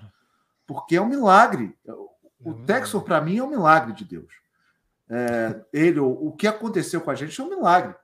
Não é normal isso. Você, do jeito de olhar para o Botafogo, porra, Olha, olha o que eu vou ter que fazer de coisa para melhorar esse clube. Olha a dívida que eu vou pagar e tantas coisas mais, né? Olha, pô, a gente tem que pagar para o Barrandegui não sei quantos milhões, para o outro não sei, para o Fabinho não sei o quê. Cara, esse é um time que não era para existir. É um time que a gente pegou um Diego Souza que se desse certo no Botafogo em 2019, ele voltava para São Paulo. Se ele desse errado, a gente pagava 600 mil e não deu nada. E a gente pegou o Luiz Otávio, né?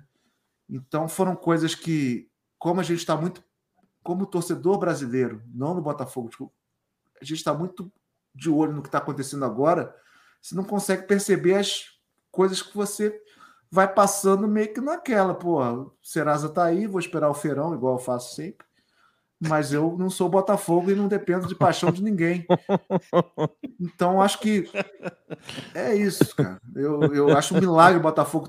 O, o que o Texas está aqui é um milagre, o Botafogo respirar. É a primeira vez que eu me sinto pô, acordo, eu penso, porra, que empate foi esse contra o Atlético Goianiense? Mas aí você no dia seguinte tem é, pô, lançamentos de camisas, é, alguém pensando ali, de repente, um patrocinador, de repente, uma marca nova. Cara, a gente tinha uma marca que lançava camisa durante um dia e quem não comprasse já era. Pô, eu que tomo cerveja só me ferrava, né? Porque a minha barriga cresce rápido e não cabia mais depois da primeira lavada. Esse era o Botafogo. A gente tinha que se enxergar onde a gente estava para poder entender o que a gente está caminhando. Mas acredito, a, a, a, gente que eu digo é tipo, vai acontecer ainda. Dep, Ricardo, Fique à vontade aí. Eu, eu, queria falar uma coisa, é porque o Gabriel chegou e, e, tinha uma coisa com relação ao Fortaleza, que vocês falaram muito ainda aí sobre convicção e tal. É, e aí acontece o seguinte, né? Que o rival, quando você tem o Fortaleza brigando pelo G6, brigando pelo G4, Libertadores, indo bem, ganhando dos times né, com maior poder financeiro no campeonato, o rival da cidade começa a querer fazer igual também, né? E a exigência também para eles fazerem igual, é. né? E às vezes não dá. E aí, nessa ânsia de querer mudar as coisas e tentar dar um passo maior do que a perna, você acaba né, atropelando os processos e fazendo um monte de cagada. Né? Por exemplo, o, o, o Ceará agora, ele demitiu um treinador, o Marquinhos Santos. E ele procurou o Vanderlei Luxemburgo, hum. procurou o Abel, procurou o Ricardo Gomes, procurou o Odair Helman, procurou o Silvinho e o Renato Gaúcho. Isso aqui tá no Globo Esporte, tá? Então, assim, uma coisa que não tem absolutamente nada a ver. Só que quando que isso começa? Isso começa no ano passado, quando eles demitem o Guto Ferreira. Por que que demite o Guto Ferreira? Será que era porque o Ceará estava muito mal ou porque o Fortaleza estava muito bem? Bem. É. E aí você não tem convicção naquilo que você está fazendo, você começa a fazer uma série de cagada. Né? Vou demitir por demitir. E agora eles estão aqui e vão contratar quem? Né? Vão contratar. Eu acho até que se o Botafogo demitisse o Castro e escolhesse um cara desse lista, provavelmente viria, porque tem dinheiro, né? Tem muita grana. Mas é, a, a, gente tem que pensar que as coisas não podem ser feitas de, feitas de qualquer maneira. Ah, vamos agora demitir o cara, vamos trocar tudo. Porque não é assim. Você vê que coisa esquizofrênica. Se você for. Nenhum combina com nenhum. Que também não combina com o que saiu. Né? Então, assim, você vê o, o Ceará perdido porque viu ali o amiguinho né, se dando bem, que se dá também, só que não tinha ainda as condições. Então, às vezes, a gente está aqui na cidade do Rio de Janeiro, aí vê umas coisas que eu também não gosto de ver, né? Os rivais disputando né, fases mais importantes do campeonato e achando que a gente já tem que começar a disputar também amanhã. Não é amanhã. Ainda vai levar mais um pouquinho de tempo, né? Vai levar mais um pouquinho e aí depois lá na frente eu tenho, cara, certeza, não que a gente vá ganhar campeonatos, mas que a gente vai disputar, que a gente vai competir. E acho que isso que é o que todo mundo espera do Botafogo, porque quando você compete, quando você disputa, meu irmão, tem uma hora que você ganha, bro. não tem como. E o Botafogo nesses últimos tempos não vinha competindo, né, nem disputando absolutamente nada, era um mero coadjuvante, né? Isso quando não era nem né? Era aquele cara que passava no crédito, assim, o cara que, porra. Era o Ben Affleck de Gênio Indomável. Era o figurante, era o figurante, né? Mas para vocês verem essa questão, né? Que às vezes o, o, rival indo bem acaba que puxa, mas às vezes também puxa pro mal, porque o cara quer fazer igual e não tem condições de fazer. Agora o Ceará tá completamente perdido. Imagina daqui a pouco o Ceará cai para a segunda divisão e o Fortaleza fica. Quem queria imaginar um negócio desse, né?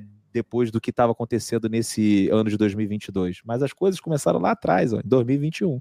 E o Fortaleza manteve o Voivoda, o que é muito difícil, porque numa SAF é fácil, você tem o dono. Mas o presidente de um clube associativo, ele precisa de voto. Então ele precisa estar bem com os conselheiros, ele precisa estar bem com os sócios, precisa estar bem com a torcida. O cara bancou, e pelo menos assim, não, não dá para cravar que não vai cair. Mas tem muito mais chances de não cair com o Voivoda do que se tivesse demitido e contratado outro técnico. Ô, Vitor. Oi. Só dar um, adendo nesse, nisso que o Deb falou. Acho que dá para pegar o ano de 2020, né? Que a gente demite o Autuori, aí depois fala, pô, até que uhum. não era tão ruim, depois demite o Lazzaroni, até que não era tão ruim, até que é. quase o presidente, ex-presidente, sei lá o que, que ele é, tava lá, que já queria entrar no gramado. E vem o Ramon Dias, né? Que veio no lugar daquele boliviano, César, alguma coisa que. Não tinha nada a ver com o outro. Mas quando ele vem, quer dizer, ele não veio, né? Veio o filho dele. Você tinha uma. Para mim, na, na, por isso que eu não. Eu, eu, tento ficar numa onda de. Pô, vou esperar. Porque quando eu olhei aquilo, eu falei, mesmo se der tudo de errado, pô, tem alguém pensando no futuro. Porque, pô, eles já foram no jogo sub-20, não sei o que, acabou que o Ramon Dias não conseguiu nada. E eles são demitidos exatamente por essa rapidez, por essa questão da. Pô, já que esses caras não vão tirar a gente da, da. É, imediatismo. Já que eles não vão tirar a gente da segunda divisão, é, por que, que eu vou ficar pagando no Ramon Dias isso? E aí eles vão embora e vem Barroca, né? Cara, é, você consegue realmente de, pô, do boliviano para o Ramon Dias, para o Barroca. Lazarone, para o Montenegro. Nossa senhora, cara, é surreal. Era uma loucura completa. Mas vale destacar que, em relação a Ceará e Fortaleza, eles inclusive fazem algumas coisas em conjunto, tá? Eles dividem, por exemplo, a mesma fábrica. Os dois têm suas marcas próprias, né? E eles dividem a mesma fábrica. A Copa do Nordeste também pô, ajudou pra caramba no desenvolvimento do futebol nordestino. Não de modo geral, né? A gente viu alguns times conseguindo realmente se destacar. E é interessante, sim, esse olhar que você deu, Dep, de como você olhar para o seu rival, e a gente percebe isso aqui muitas vezes no chat, certamente vocês também percebem lá no setor visitante, a questão da comparação constante com o rival, que é normal do torcedor estar tá sempre olhando, pô, a gente tem que chegar lá onde o Flamengo está, meu irmão, né? Essa comparação ela é normal, mas muitas vezes pode ser nociva, nociva de verdade, ainda mais no momento que a gente se encontra que não dá para comparar, conforme a gente já falou aqui inúmeras vezes, né, Ricardo? Não dá para é. comparar é. momentos porque um é um projeto que começou há nove anos atrás e a gente que não completou nem cinco meses. Não, e você vê, é, eu vou entrar no, na questão do Atlético, mas primeiro falando disso aí para pegar o, o gancho. Essa questão de comparar tem que ser feita com, uma, com muita análise, uma análise muito profunda, porque uma grande parte da torcida compara de uma maneira muito rasa e é, é uma análise muito fácil de fazer. Você olha e fala, pô, ah, mas vocês não viram? Mandaram o Paulo Souza embora? contrataram o, o Dorival e agora tá jogando porra, por música. O Botafogo tem que fazer a mesma coisa. O outro era português, a gente tem um português, manda embora. Porra, meu irmão, essa, é, fazer isso, sei lá, até meu sobrinho faz. É, a, a questão é você olhar e ver os cenários. Porra, beleza, não tava jogando nada com o Paulo Souza. Sai o Paulo Souza e entra o Dorival, mas porra, o Arrascaeta tava lá, o Gabigol tava lá, a estrutura tá lá tem um monte de coisa que está lá. A gente vai mandar o Castro embora. Os jogadores que a gente tem são de um nível menor, é, estrutura não precisa nem falar. Então, aquilo que eu falei, a gente compara muito com o Flamengo, compara muito com o Atlético, com Palmeiras, mas beleza, você pode até querer comparar, mas você tem que comparar os dois no mesmo estágio. Quer comparar com o Flamengo? Se você quiser, eu não faria essa comparação. Eu acho que ela não cabe em vários aspectos. Já que você quer tanto fazer, meu irmão, compara o Flamengo lá de 2014, 2013 com o Botafogo de agora. Aí você pode querer tentar começar a comparar alguma coisa. Agora, você comparar o Botafogo de cinco meses de SAF com o Flamengo, porra, trocentas vezes campeão da, do brasileiro, da Libertadores, agora montando um time atrás do outro, sai um, entra outro e contrata 15 milhões e um. Meu irmão, não tem como comparar. Sabe o que você vai arrumar? Você vai arrumar frustração para tua vida. Só isso que você vai arrumar. Então não faz isso. Não faz. É, é melhor para você, é melhor para todo mundo. Porque vai Ou faz e arruma frustração para a vida também, cada é, um. Pois é, de repente não tem nada. Para quem não tem nada, uma frustração é alguma coisa.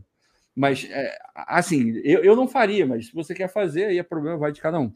A questão do Atlético é muito bom ver, assim, é, obviamente a gente fica meio puto, né, quando, quando vem... Atlético Paranaense, só para a audiência rotativa. É, Atlético Paranaense quando a gente olha e fala, pô, ah, tem, tem um pouco de falta de respeito em alguns momentos, ah, é claro que o Atlético é maior que o Botafogo, que não sei o quê, a gente fica meio puto, é, mas também a gente tem que tentar olhar né, o macro da, da história. É óbvio que o Atlético Paranaense, em termos de história, de relevância para o futebol brasileiro, mundial, não tem nem comparação com o Botafogo.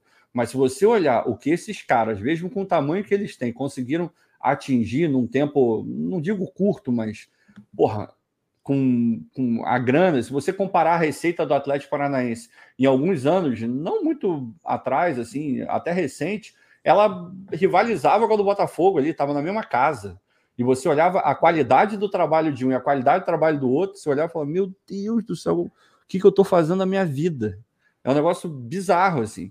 Mas é, isso a gente tem que olhar, a gente tem que ser, nesse ponto, a gente tem que ser humilde mesmo, de olhar e falar: beleza, tira essa questão de torcida, de ah, eu sou maior, eu sou menor. O que, que esses caras estão fazendo? Porque alguma coisa de bom eles estão. Eles têm o mesmo dinheiro que eu e têm um resultado muito melhor. Eu tenho que aprender com esses caras. Aí você vai olhar, porra, a estrutura que o cara vai, vai pegar. Tem lá o Petralha, ele tem 200 milhões de defeitos. Eu, particularmente, não sou o maior fã do Petralha. Já tive até discussões longas com o Vitor sobre isso. Acho que é muito personalista, embora funcione em algum nível, as pessoas que trabalham com ele técnicos, jogadores falam muito bem do Petralha, então ele sabe gerir ali um clube de futebol em termos pessoais. Agora, eu acho que é muito personalista, é muito nele, a figura é muito dele. é um, não é um medo que eu tenho com o Textor, mas é um receio. Eu guardo ele ali no canto, mas eu tenho um pouco, porque já deu para perceber que o Textor gosta de falar, tem um ego um pouco maior, é, essa questão que o, o Depp botou aí, o, o, fanfarrão do bem em alguns momentos, fala a língua é grande. Então, eu reservo, eu não fico falando isso toda hora, mas eu olho e falo, hum, às vezes tem que dar uma segurada. O Petralha, nem, quase nunca ele segura, fala pra cacete. E você fica muito à mercê do cara. Ele fez todo esse trabalho brilhante. O Atlético, com muitos méritos, vem ganhando aí, Sul-Americana, disputando brasileiro, investiu pra cacete agora esse ano montou um baita de um, de um elenco, jogadores interessantes. O Vitor Roque, porra, para a idade que tem, o que está fazendo é completamente fora da curva, vão ver o desenvolvimento dele. Mas você olha e fala, porra, ao mesmo tempo que tem tudo isso de bom, a gente tem que olhar o que o cara está fazendo de, de ruim. Meu irmão, ele muda de técnico assim. Ó. É, ele não gostou, ele nesse ponto ele é mais Montenegro do que qualquer outra coisa. E dentro de um clube de futebol que tem que ter uma convicção, ele provou que esse ano a convicção dele foi para o Beleléu. Ele cagou para convicção, não teve convicção nenhuma. Ele manda o Valentim embora, tudo bem, não era nem para ter contratado, mas enfim, já contratou. Manda o cara embora, e depois não sei o que, quando você picha, você olha de novo, tem o Carilli. Você fala, meu Deus, o que, que é isso? Aí depois o Filipão, aí tentou, mas não sei quem, e você olha a montagem do elenco e fala, cara, isso não é, isso não é time para o Fábio Carilli. Não é time para o Carilho. Qualquer pessoa minimamente entendedora de futebol vai olhar e falar: meu irmão, esses jovens que tem aí, esses moleques rápido, porra, uns caras habilidosos. Isso não é o futebol do Carilho. Carilho não é para estar tá ali. Quem que contratou? Aí você vai ver o Petralha. Por quê? Porque é muito personalista. Então, tem a parte boa, mas tem a parte ruim também. Acho que a gente tem que falar dos dois lados. Com certeza. Deixa eu dar uma passada aqui na galera do chat rapidinho, ó. Temos o Júnior César dizendo: temos o nono elenco mais valioso da América no primeiro ano. Tínhamos a décima, não sei o que, folha da Série B. Na verdade, na Série B não era a décima folha, não. Era uma das maiores dessa última aí. Se não me engano, terminou como a maior. É. Eu vi uma reportagem em algum lugar falando isso. Acho que no começo a também, do é. Cruzeiro era maior, né? Aí vinha Botafogo, era Botafogo. É. Cruzeiro, Eu não Botafogo, lembro a sequência, vai, mas que o é. Botafogo terminou como a maior folha da Série B. Temos de ponderar, mas não podemos esquecer onde estávamos há pouco tempo, inclusive aqui, seguindo né, a fala do Gabiru, da gente não esquecer o que, que estava acontecendo no Botafogo há pouquíssimo tempo, inclusive, aproveitando a deixa aqui da live, que a gente está falando de tempo, realmente, né? Foi ontem, praticamente, que a gente estava passando por tudo aquilo que a gente não quer nunca mais passar. Verdade seja dita. Ângelo Araújo, boa noite, amigos. Admiro todos vocês. Agora a pergunta que terá uma resposta dentro de campo. De Botafogo, aí, vem aí? E aí? Não, não esse ano, talvez não no próximo, quem sabe em 2024, rezo muito para que venha. Mas, cara, esse é, o, é, é, a menor das nossas prioridades, cara, sinceramente. Pelo menos na minha visão. Gabiru e Depp. O Botafogo aí acho que é a, acho que vai chegar. É, eu estou caminhando a passos de tartaruga para não me empolgar tanto, inclusive não vejo nenhum vídeo no YouTube sobre jogadores que estão chegando. Vou no Fogão Stats ali, que ele falar, eu estou aceitando. Porque, cara, é, é, realmente eu, eu, eu vou no, no, passo de tartaruga de olhar assim, pô, isso aqui está melhorando. Me assusta um pouco que, que nesses últimos meses ah, parece que o freio de mão foi puxado ali. É. Mas, cara, acredito que a gente, a gente precisa, como a gente não, muito difícil por dinheiro de TV, por, pelo que for, a gente não vai chegar com a grana tão pesada quanto os outros times, a gente precisa de ser criativos, né? E ser criativo é ter, um, é ter realmente um jeito de jogar, é ter realmente. É, é, é praticamente fazer o que foi feito em 2016 naquele estádio lá da Portuguesa, de tipo, cara, a gente vai jogar assim e vai dar certo. Agora, obviamente, a, a, as coisas estão bem diferentes, né? o mundo está bem diferente, o Brasil está bem diferente. E acredito que esse olhar, por exemplo, Lucas Fernandes, para mim, é um Botafogo aí de jogar. É o cara que corre para tudo que é lado, maluco, e que, pô, tá aqui vai ser esse cara que vai ficar com a gente, Marçal. E acredito que vai rolar, cara. É que eu não, eu não gosto de pensar tanto no, no daqui, daqui para frente. O Depp viu o clique agora, ele entendeu, depois de Não, esse, esse Botafogo aí vai rolar, mas vai demorar. Eu tô com a Zambuja aí, 2023, 2024. Mas eu queria recomendar uma leitura que é rápida, é de uma matéria da Gazeta do Povo, que é um jornal lá do Paraná, O nome da matéria, o título da matéria é O maior clube do Paraná que nunca existiu.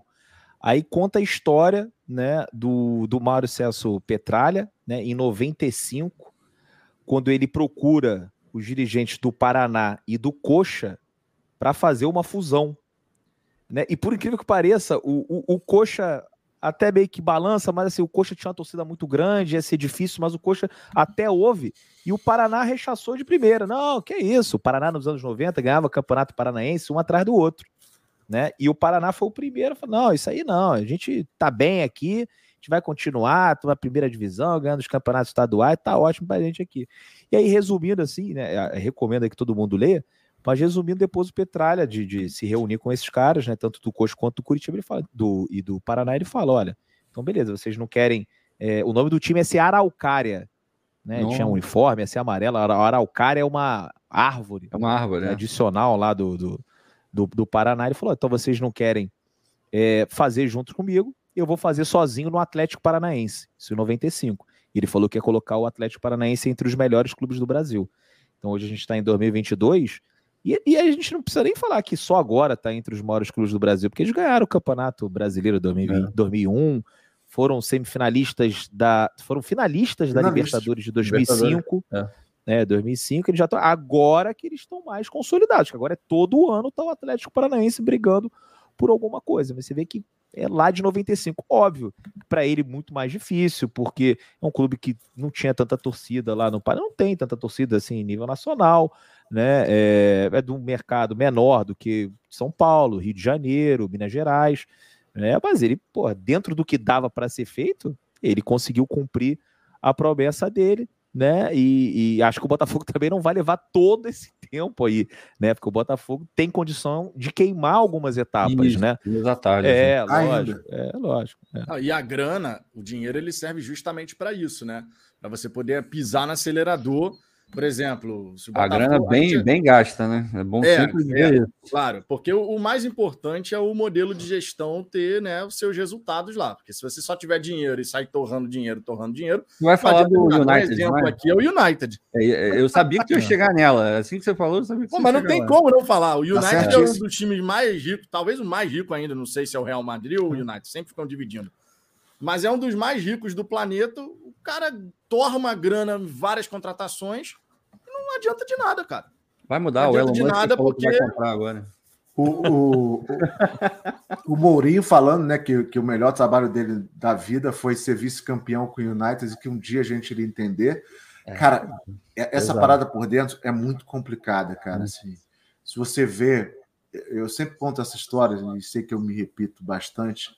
Quando eu entrei no clube com o CEP em 2015, foi quando o Botafogo caiu e o CEP tinha acabado de assumir e você olhava o Botafogo ali de dentro como sócio proprietário, você falava assim, caralho, como é que esse time existe? Tem um médico que chegava e falava assim, o médico chegava fumando na sala dele e falava, pô, para você estar na piscina tem que fazer o exame médico aqui e tal, mas já toma aqui o exame médico, porque se você não pegar dengue aqui, já, você já é um vitorioso. E você entrava naquela piscina, você via umas pessoas assim esquisitas que te olhavam meio como um colégio novo que você entra e todo mundo te odeia. Tipo, todo mundo já tinha pego esse... dengue.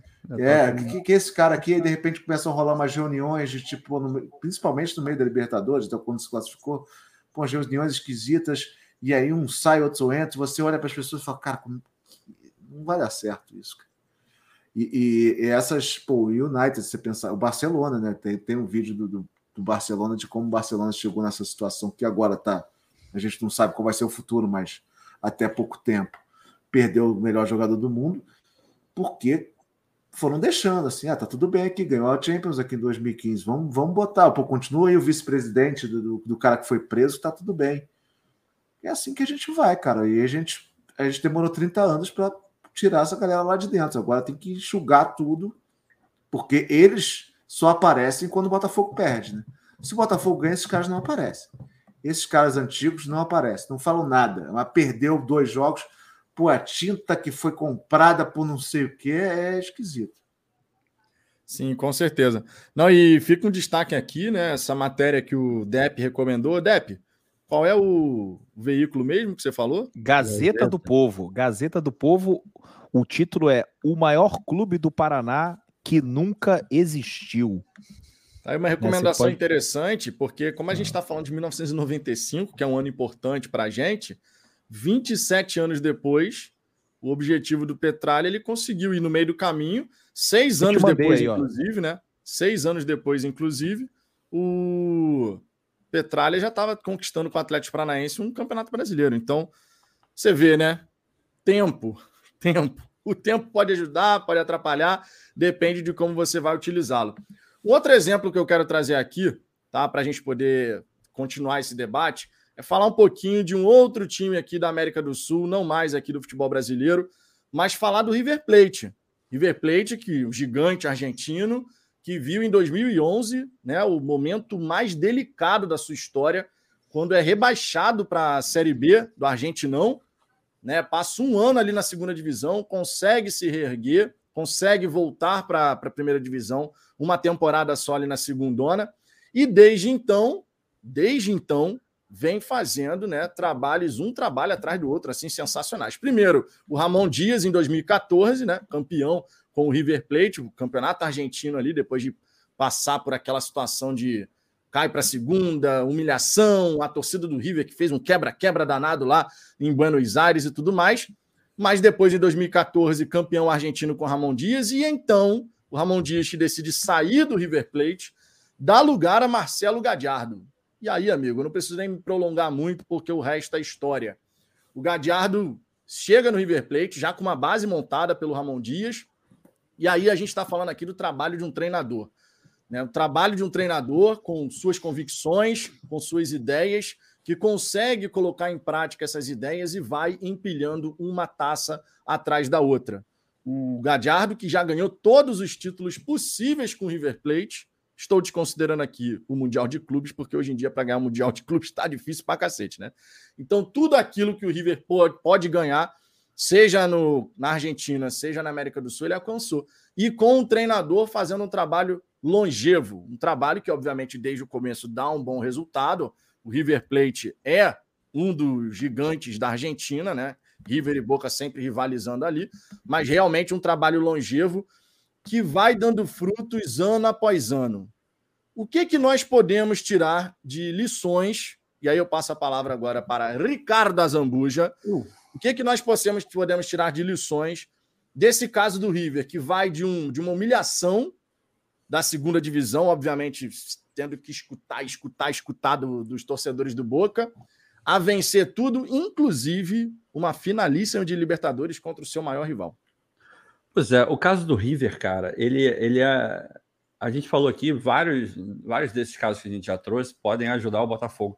Mas o caso do River ele pode ajudar muito numa questão que é a divisão de base. Eles levam muito para isso. Na verdade, é, é uma coisa meio híbrida, né? Divisão de base e recrutamento fora da Argentina. Talvez o River, o Boca e mais um ou outro clube, eles sejam os melhores recrutadores, assim.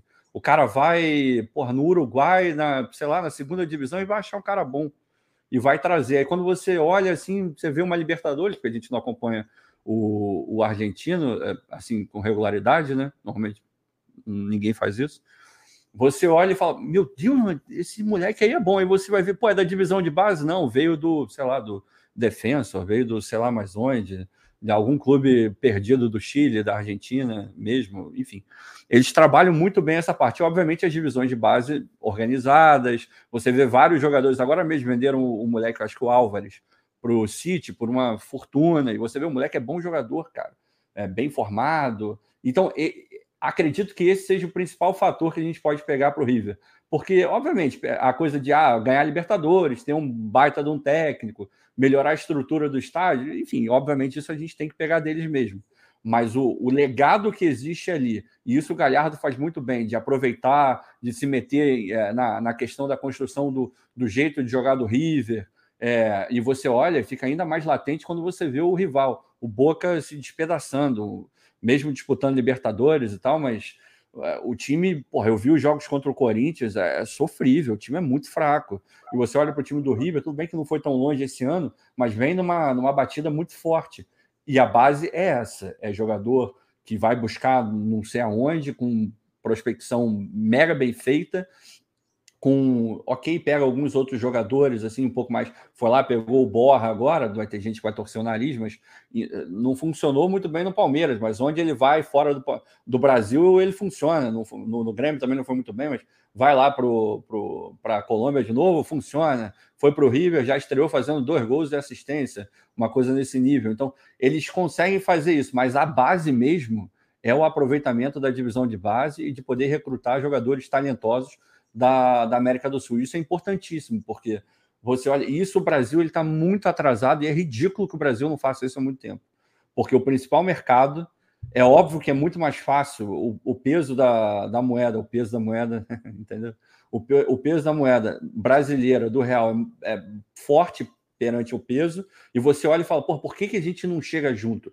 A gente acabou de ver, o, o goleiro titular do, do Boca Juniors ganhava, sei lá, 80 mil, 60 mil reais se você for converter. Isso é ridículo. Isso um jogador bosta do Botafogo, a Associação Montenegro Rotenberg ganhava. É, quer dizer, não ganhava porque não recebia, mas vocês entenderam o que eu quis dizer. É, então você olha e, e, vê. É um bom aproveitamento, e isso a gente pode pegar dos caras. Quer comentar Cara, alguma coisa, Nep? Não, eu, eu acho que é, é, muito importante quando você não é o clube mais rico, você se adaptar e tentar ser o melhor em outra coisa né? Assim, ó, pô, não sei, eu não tenho muito dinheiro, eu não posso contratar os melhores, os mais famosos, mas eu posso ter uma rede de scout que vai encontrar o fulano de tal no, na segunda divisão da Colômbia, o outro ali no Equador. E é uma coisa que eu sempre falava, inclusive quando teve o podcast do que eu, eu pude entrevistar o Mazuco, né? Eu perguntei, pô, e assim, o mercado sul-americano, eu dei até o exemplo, muito antes do Rames ter pintado aí como é, um alvo, possível alvo do Botafogo, né? Possível não, porque até o Texas confirmou, né, que realmente o Botafogo foi atrás dele. Mas eu, eu até usei o, o, exemplo do, do Banfield, que se não me engano ele jogava no Envigado da Colômbia, e aí o Banfield contrata ele, sei lá, por 200 mil dólares, assim, mas era um valor ridículo. Aí depois o Porto vai lá e pega.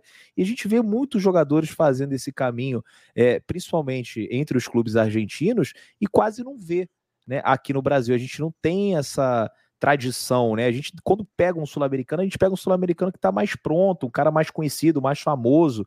Acho que tem muito isso assim do, do brasileiro se importar mais com a grife do que propriamente com é, um talento, né? Tentar lapidar uma joia. Acho que o, o sub-20, o sub-23 do Botafogo, o sub-23 também, né, serão muito importantes, né? Porque, cara, por mais que o Texor tenha grana, é, que, enfim, esteja disposto, tenha se emocionado e tal, e, e queira gastar, é, vai ser difícil gastar o que o Flamengo gasta, principalmente nesse primeiro momento, o que o Palmeiras é, gasta, né? E, e, outros times aí também. Daqui a pouco vem o Vasco aí com a 777, o Atlético Mineiro, que com esses caras, os bilionários lá, no ano que vem vai inaugurar o estádio, vão gastar mais dinheiro ainda, é o que o pessoal está falando.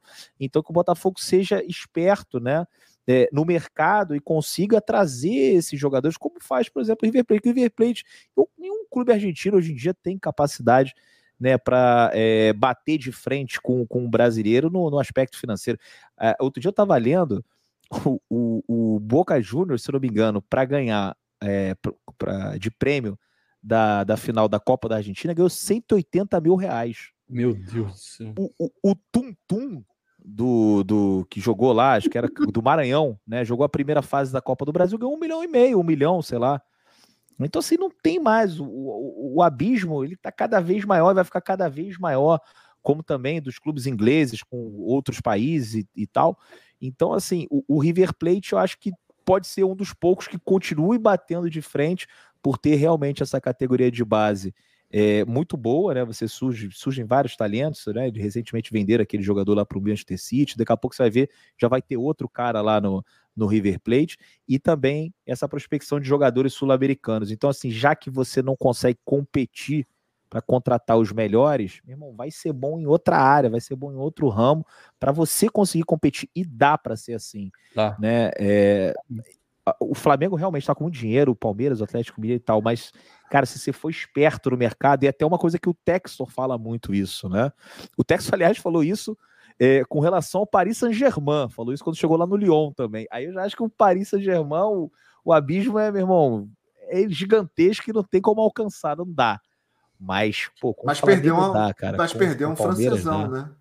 Perdeu um Ah, pronto, francesão. mas aí vai, vai acontecer uma vez Mas ou tem, outra. aí, tem, porra. tem uma. Tem um. Pô, um- em 10, porra. Não, tudo É, bem, mas, mas é, falando sobre isso, você pegar é, casos como Roma, como, como a Roma praticamente vai a Champions, embora tenha vencido aquela Champions, não sei o quê, ele é um time, a Roma é um time que vai no mercado meio que tentando se antecipar a isso, tanto que o Malcolm, É. que foi para o Barcelona, o Barcelona mandou um avião para buscar praticamente na Itália, porque o cara da Roma era ele, ele entendia a sua, a sua limitação, Era, embora era o cara do. Sevilha, né? Na, Era o na cara do época do Sevilha. Malco era o cara do Sevilha. Então, o Sevilha é, uma boa, é, um, é um bom case, que é o cara que tenta se antecipar a todo mundo, tenta trazer esses jogadores antes, para tentar. Pô, o Sevilha ganhou três Europa League seguida, né, praticamente. Então. Ganhou cinco um nos jogador- últimos 18 anos, sei lá, um negócio assim. É, é, cara, isso, isso é sendo criativo, tá? Isso aí não foi o. Quem mais? Aquele, aquele. Acho que o Ajax tem isso também, de ficar de olho no que está acontecendo. Tem alguns times que, cara, sabe, você tem que saber sua limitação. Não dá para ser. Não vai. Porra, você jogando o, o- a Copa do Brasil, o Campeonato Brasileiro, porque nem a Copa do Brasil a gente joga mais, o cara não vai vir para cá. Ah, se todo mundo Você- fosse fornecedor, não ia ter ninguém para comprar, porra. É, Não tem, você você não tem CT, não tem. O cara é não vai lógica. vir. É a lógica do mercado, pô. E é capaz de, de, de alguns jogadores que estejam vindo agora, que no caso Lucas Fernandes, talvez não teriam vindo se o, se o Castro não tivesse aqui. Porque conhece e ah, vou, acredito, ok. E, e, ó, se o Castro não der certo, que venha outro que traga jogadores assim, porque a gente tem que pensar realmente no futuro. No presente está difícil, porque tem muita coisa para a gente ir atrás. Exato. Vou ler algumas mensagens do chat, só não vou ler do Juca Botafogo. Pô, de por propósito, favor. Juca. De propósito, Juca. Merecido, Nós né? reparamos você, Juca, mas não lerei suas Ih. mensagens. Conviva O Ju- o Juca, mas o Juca fez aquele gol contra o Santos de fora da área, que Chutava aquele 4 a muito, né, 3 cara? que aí é foda, né? Muita bola. Aquela- O Rafael Carmo, Botafogo está de pé até hoje é um milagre. Estar de pé até hoje é um milagre. São mais de cinco décadas de péssima administração, quase que ininterrupta. Acho que nenhum clube grande teve isso. Eu acho que só o único que se equipara aí. O Vasco, de repente, gente.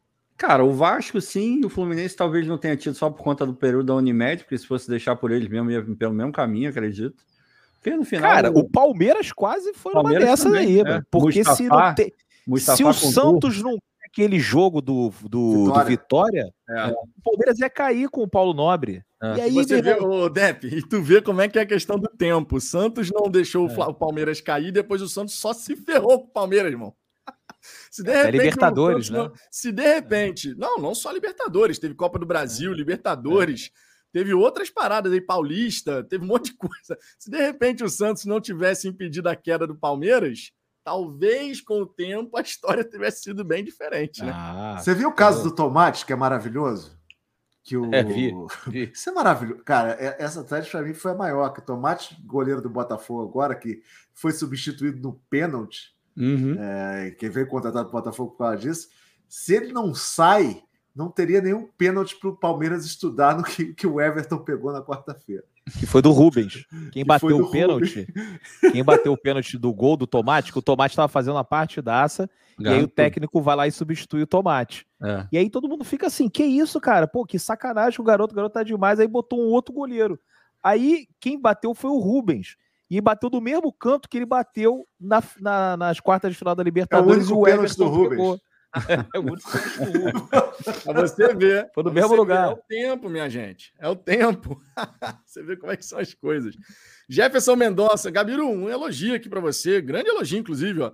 Gabiru, um facho de luz, um feixo de luz na escuridão. Parabéns, irmão. Alguém Meu de coragem para dizer. Aí, um rapaz. milagre. Que, Que que isso? isso, irmão? Cara, Que isso? Eu nunca tinha ouvido essa. É, rapaz, esse aqui foi forte, hein? Esse aqui foi forte. Porra. Eduardo Fialho, troquem de time, não aguentam esperar por resultados, não aceitam que estruturação leva tempo para dar resultados, então troquem de time e parem de encher o saco. Quem é um Botafogo acredita no sucesso. Também não é assim, né? É, exato. Cada um reage de um jeito, cara. Assim, é impossível. Tem vezes que eu tô pistola, tem vezes que eu tô mais calmo. Pô, teve uma Ah. vez que eu fiz o eu fiz o podcast de manhã no GE, eu tava super nervoso. Quando eu, eu fiz a live na segunda noite, parecia que era outra pessoa. né? Então, assim, a gente vive muito essa, essa emoção do jogo, ali o pós, tá todo mundo tenso e tal. E assim, é. cada um reage de um jeito. Às vezes o Botafogo perde, eu tô tranquilo, às vezes perde, eu fico puto pra caralho. Cada é, bate nas pessoas de maneira diferente. Então, assim, então o cara tá reclamando, beleza, o cara tá reclamando de uma maneira é, cordial, ele não tá enchendo o saco dos outros, tá xingando e tal. Pronto, cada um faz o que quiser da vida. E eu não me importo, não. Agora, é, o ideal era que não sofresse tanto, porque pode ter um, uma pressão alta, né? Porra, pode ter aí um, um ataque cardíaco, um negócio que é melhor evitar, né? né enquanto as pessoas são jovens. Mas a gente tá ficando mais velha aí, é melhor evitar. Então fica mais tranquilo, espera que no final vai dar certo. Não, e, se cuidem, e se cuidem mesmo, porque, ó, eu não sei se vocês, vocês vão lembrar certamente aquele caso do torcedor que acabou tendo um infarto no estádio. Irmão, foi na minha não. frente. Foi na minha frente. Não conta isso, não. Eu não gosto de saber essas É, mas foi eu, na eu, minha Eu vivo frente. no mundo de se comédias cuidem, românticas. Se cuidem, se Cara, cuidem. ontem, ontem eu botei lá, eu falei, pô, fiquei muito feliz com a janela e fiquei mesmo. Acho que, acho que, pô, Marçal, tem, tem jogadores ali que nunca viriam, e você vê que a gente não perdeu ninguém, que os salários estão andando, e, e por aí vai. Aí teve um cara que botou, quero ver se você falasse aqui daqui a quatro semanas, e botou um negócio de do Twitter lembrar ele daqui a quatro semanas. Eu falei, cara, se o, se o Castro, se o Botafogo começar a perder, de continuar nesse ritmo e o Castro cair, tomara que quem queira que o Castro caia esteja certo, porque a única coisa que eu quero é que o Botafogo ganhe. É. E é só uma. Vocês acham às vezes que, que é uma questão de. Porra, eu falei, eu não quero falar nada. Eu só, o que eu estou sentindo agora é que, pô, eu acho que seria maneiro do jeito que tá. Acho arriscado trocar. Mas se trocar e entrar um Celso Rotti amanhã, e o Celso Rotti ganhar oito jogos seguidos, eu vou estar feliz da vida, porra, comemorando.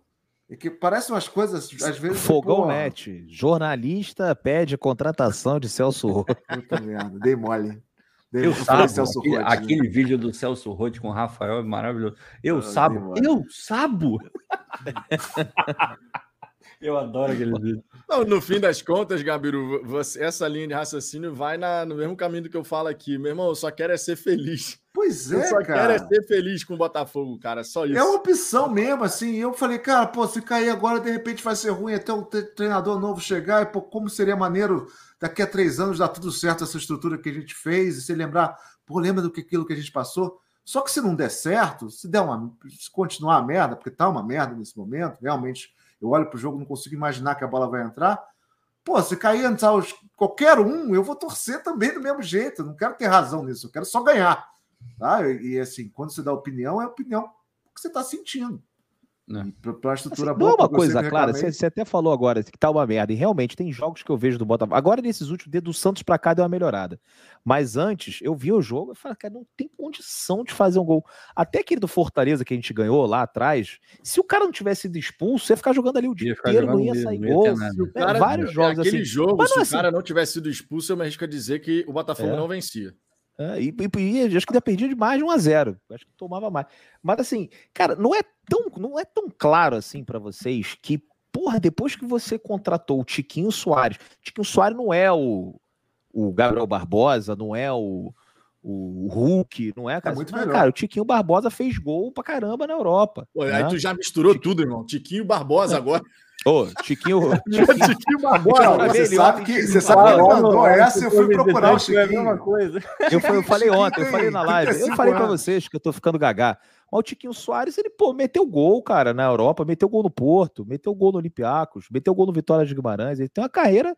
Ah, não é o maior atacante, não é, mas é um bom jogador. Pô, o Gabriel Pires, um bom jogador, é, boas campanhas na primeira divisão da Espanha, é, boas temporadas no Benfica também. Não era o principal destaque do Benfica, não era, mas jogou, coisa que outros jogadores brasileiros foram para lá, bateram e voltaram a jogar. Ele jogou, né? O, o Eduardo, porra, o Marçal. Então, assim, tem toda uma turma aí, cara, que vai melhorar. É impossível É, não eu- melhorar. Eu falei isso várias vezes. Se o Impossível não melhorar. muito mais merda, ainda assim a gente vai ver É. uma coisa um pouco melhor. Porque hoje a gente passa a ter a capacidade de ver, sei lá, um jogo tá uma bosta, nada tá acontecendo. Alguém cruza uma bola, vai ter o tiquinho para meter a cabeça e de repente a gente ganha de 1 a É, 0. porque não tem, né? É assim, porque hoje não tem. Hoje esse E- cara e- não e- existe. Isso é muito doido, cara, porque você vê que quando sai um, um Marçal e antes um Hugo, a diferença. Mexe tudo. E, e não é uma parada assim, que uma. É lógico que um é melhor que o outro, até, até pela diferença de. Pô, o cara vem da Premier League. Mas quando o time está bem, a diferença de um Marçal para o Hugo ela vai diminuir. Porque o Hugo não vai entrar na merda como ele está entrando. E, e, outros jogadores, né? Cara, o Lucas Fernandes e o Eduardo, você vendo, um do lado do outro, é outro meio-campo. É, acho que, por exemplo, eu tenho minhas críticas com o Erisson. E nada contra, tá? Eu gosto, acho que o Erisson vai crescer muito ainda, é um grande achado. Mas numa fase ruim, que você precisa desse gol a qualquer momento, o Erisson parece que ele vai para o lado que ele não tem que ir. Vai para a direita, Erisson. Ele fala assim: sou eu na autoescola. Vai para a direita, Gabriel. Eu ia para a esquerda e bati o carro. Qual direita? Né? Aquela pergunta clássica. Qual direita, porra? É, peraí, cara. É aqui aí bate o carro, puta. Porque eu tava nervoso. Agora, se você botasse para dirigir sem ser na autoescola, pô, te levava onde você quisesse. Claro, dentro das minhas, dentro das minhas limitações. Mas tem um cara mais experiente, é, porra. Né? Isso é ódio. Chiquinho Barbosa. Eu chamei ontem, cara. Eu tô que nem a véia da Praça Nossa. Já tô, daqui a pouco eu vou ter que sair da internet. Olha só, mais duas mensagens aqui. O Alex Tavares dizendo: Que isso, que live! Amo os dois canais. Obrigado, Alex. Tamo junto. junto. Também temos aqui o Marcos Cacilha. Viu uma fala do Vamp sobre a seleção holandesa e como os jogadores oriundos da Sul-América tinham dificuldade na adaptação naquele país. Seria interessante para o Brasil correr nesse mercado também? Ah, cara, é, o, o Depp já falou, né? É a questão de, de você olhar cada vez mais para os sul-americanos, assim. É. é. porque normalmente a gente mirava na joia e pegava bijuteria, aí é foda. É. Agora a gente tem que mirar direitinho e pegar. E, e com a rede. Que a joia é cara, né? Exato. Você viu quanto é que queriam pelo Reda? Exato. Agora, é, de repente, vocês, movimento o Reda já tá jogando bola há duas temporadas. Isso. Se tivesse na tem primeira. Antes. É, tem que pegar antes. Tem que pegar. É, não era o Racing que tinha que ter pego, era o Botafogo é. que tinha que ter pego. Exato. É uma outra é parada. É Mas eu acho que isso vai acontecer, cara. E acho que isso vai acontecer com a base também. Assim, essa galera toda que tá vindo, até reestruturar e tudo, a gente não tá vendo. Eu não sei quem, pô. Chega uma galera aqui, eu falo, que que é esse cara?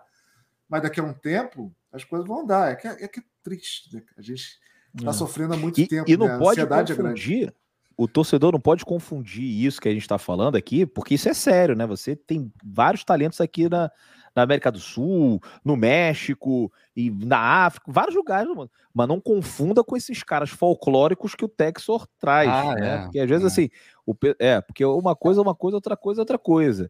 É, acho que vem aí, é um intercâmbio que rola, ah, beleza e tal, mas a gente não tá falando disso, né? Trazer o Dylan Talheiro, trazer, não sei o que, de repente pode até ser bom jogador, não sei também, tô aqui falando. Mas assim, tá falando para pegar um cara como esses que o River Plate pega, que o Racing pega, né? Que são jogadores de verdade que vêm aqui, que se viessem para cá, é, jogariam no time profissional, no time titular, que é completamente diferente aí desses caras que vêm para passear aí, fazer um intercâmbio, depois volta e de repente até um desse aí dá certo, né? O negócio é tão maluco, de repente aí. Gostei daquele zagueiro aí que foi contratado, vi uma foto fumando charuto. achei maneiro, engraçado, né? Não, não, não, sai mais do nosso bolso, né? Não é o sócio que tá pagando, não é a, a grana televisão, tá tranquilo aí. Traz os caras folclóricos, isso é engraçado mesmo. Não, e sobre essa questão do, desses movimentos que o Botafogo vem fazendo para poder. É, até pensando, trazendo para essa temática aqui da live do tempo, o Botafogo ele fez se a gente somar com os profissionais, mais sub-23, mais sub-20, sub-17, eu me arrisco a dizer que o Botafogo trouxe mais de 50 jogadores. Foram mais, foram mais de 50, eu vi essa conta em algum lugar também.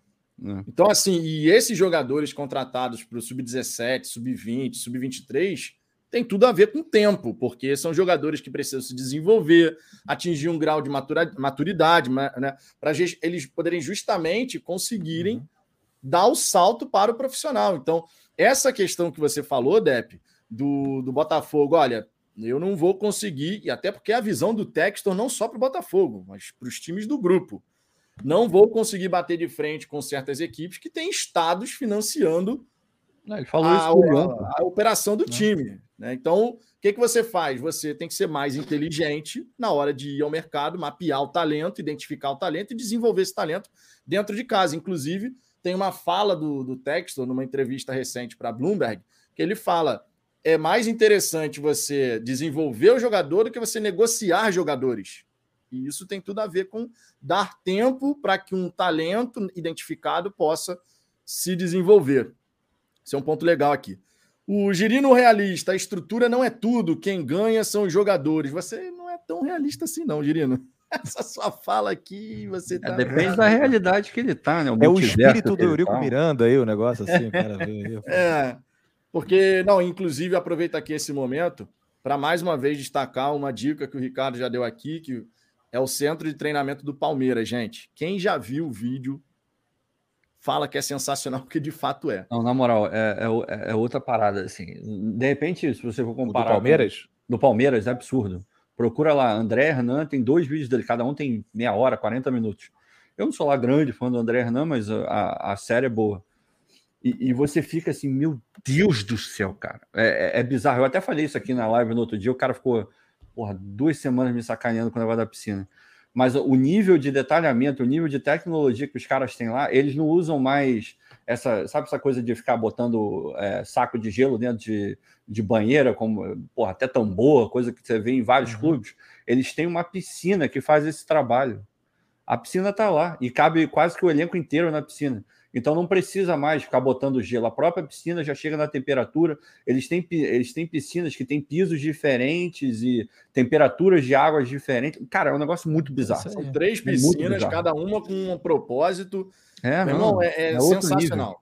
Eu entrevistei, eu- eu entrevistei o Reinaldo na- lá no, no CT do Galo, eh, lá em Minas, e, e o CT do, do- do Atlético, o Diego Costa saiu daqui falando mal, né? Eu entrei É. e falei, cara, eu passaria minhas férias. Ah, mas aqui Diego Costa é meio babaca, né, cara? É, ele é meio, ele é meio assim. babacão. Tem, tem um vídeo Não, mas- do, mas do digo de- de você olhar tá o Reinaldo lá, um, um- um ídolo do Atlético, o maior ídolo do Atlético da história, conversando com a galera da base, do sub-15, sub-17, e o profissional treinando ao lado, né? Uma coisa que É. essa comissão técnica pede.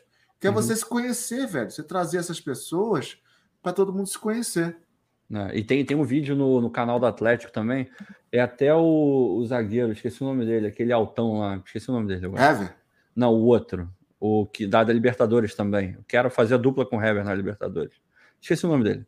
Alguma coisa Silva. Esqueci, mas é alguma coisa Silva. Ele, ele apresentando o CT, tem lá no, no YouTube do Atlético, ele apresenta o CT inteiro, inteiro. Você vê que é um CT bem equipado, mas não vou dizer que é humilde, mas tá ali. Você olha para o rodapé, já tem aquelas marcas pretas já de uso, o banco já não é aquele banco mais, mais- isso, mais É. bonito, não sei o quê, mas você vê que tem uma estrutura ali. Agora, o do Palmeiras é bizarro. Os caras têm uma sala de imagem. Eles têm equipamento que eles carregam na viagem para o cara não precisar ir na clínica fazer o exame. É um É. negócio surreal mesmo. É surreal. Aí. É, o- é o alvo do Botafogo, cara. É, é, tem que Todo ser. mundo tem É que daí ver para esse mais. vídeo. É daí para É. mais. Meu irmão, todo botafoguense tem que assistir esse vídeo. A gente está aqui, ó, o Ricardo já deu essa dica ó, já faz alguns dias aí, pelo Já, menos mais de uma semana até. já. E a gente está sempre batendo essa tecla, porque é aquilo que a gente tem que almejar no Botafogo. Daí para mais. Meu irmão, o centro de treinamento do Palmeiras é o que o Botafogo, no mínimo, tem que ter. Vejam, André Hernan, Palmeiras, digita aí no YouTube depois. Meu do Vai Fortaleza valer a pena que é bem caramba. maneiro. O do Fortaleza é bem legal. Um negócio desse aí também é o quê? Assim, vamos botar aí, se der tudo certo, dois anos, dois anos e meio, Mas. der tudo É, certo, por mais aí, até. cara, pelo menos. É mais. pelo É, menos. se, você, se você computar que você tem que fazer o da categoria de base também, aí é por aí, uns 3,5. Três é, anos. É, É. por aí. E, e tem, cara, se você parar para pensar do, do que sai dali, né? Eu, eu sempre penso isso mesmo na questão psicológica do jogador. O que eu acho que, assim, quando- os poucos jogos que eu tenho ido, porque eu tenho narrado de casa, você vê o, o jogador muito. Parece que a cabeça dele começa a sentir aquele medo, aquela pressão. Cara, o que um psicólogo não faz de falta para os jogadores desses de trocar ideia? Pô, O Botafogo até tem, né? não sei, tem? Tem, então tem. tá tem. mal. Tem, vamos tem, corretar o psicólogo aí. Quem Até, é? o- até no, no, Quem é esse cara? vídeos, É, eu- é Paulo. Era uma mulher, o não dele. não tinha uma mulher. Mudou É, agora? Não, é um homem, é um homem. É, até, nos vídeos da Botafogo uma TV, no melhorada começo aí, do Paulo. jogo, ele fica sempre na entrada com ele é, é careca com uma barba assim.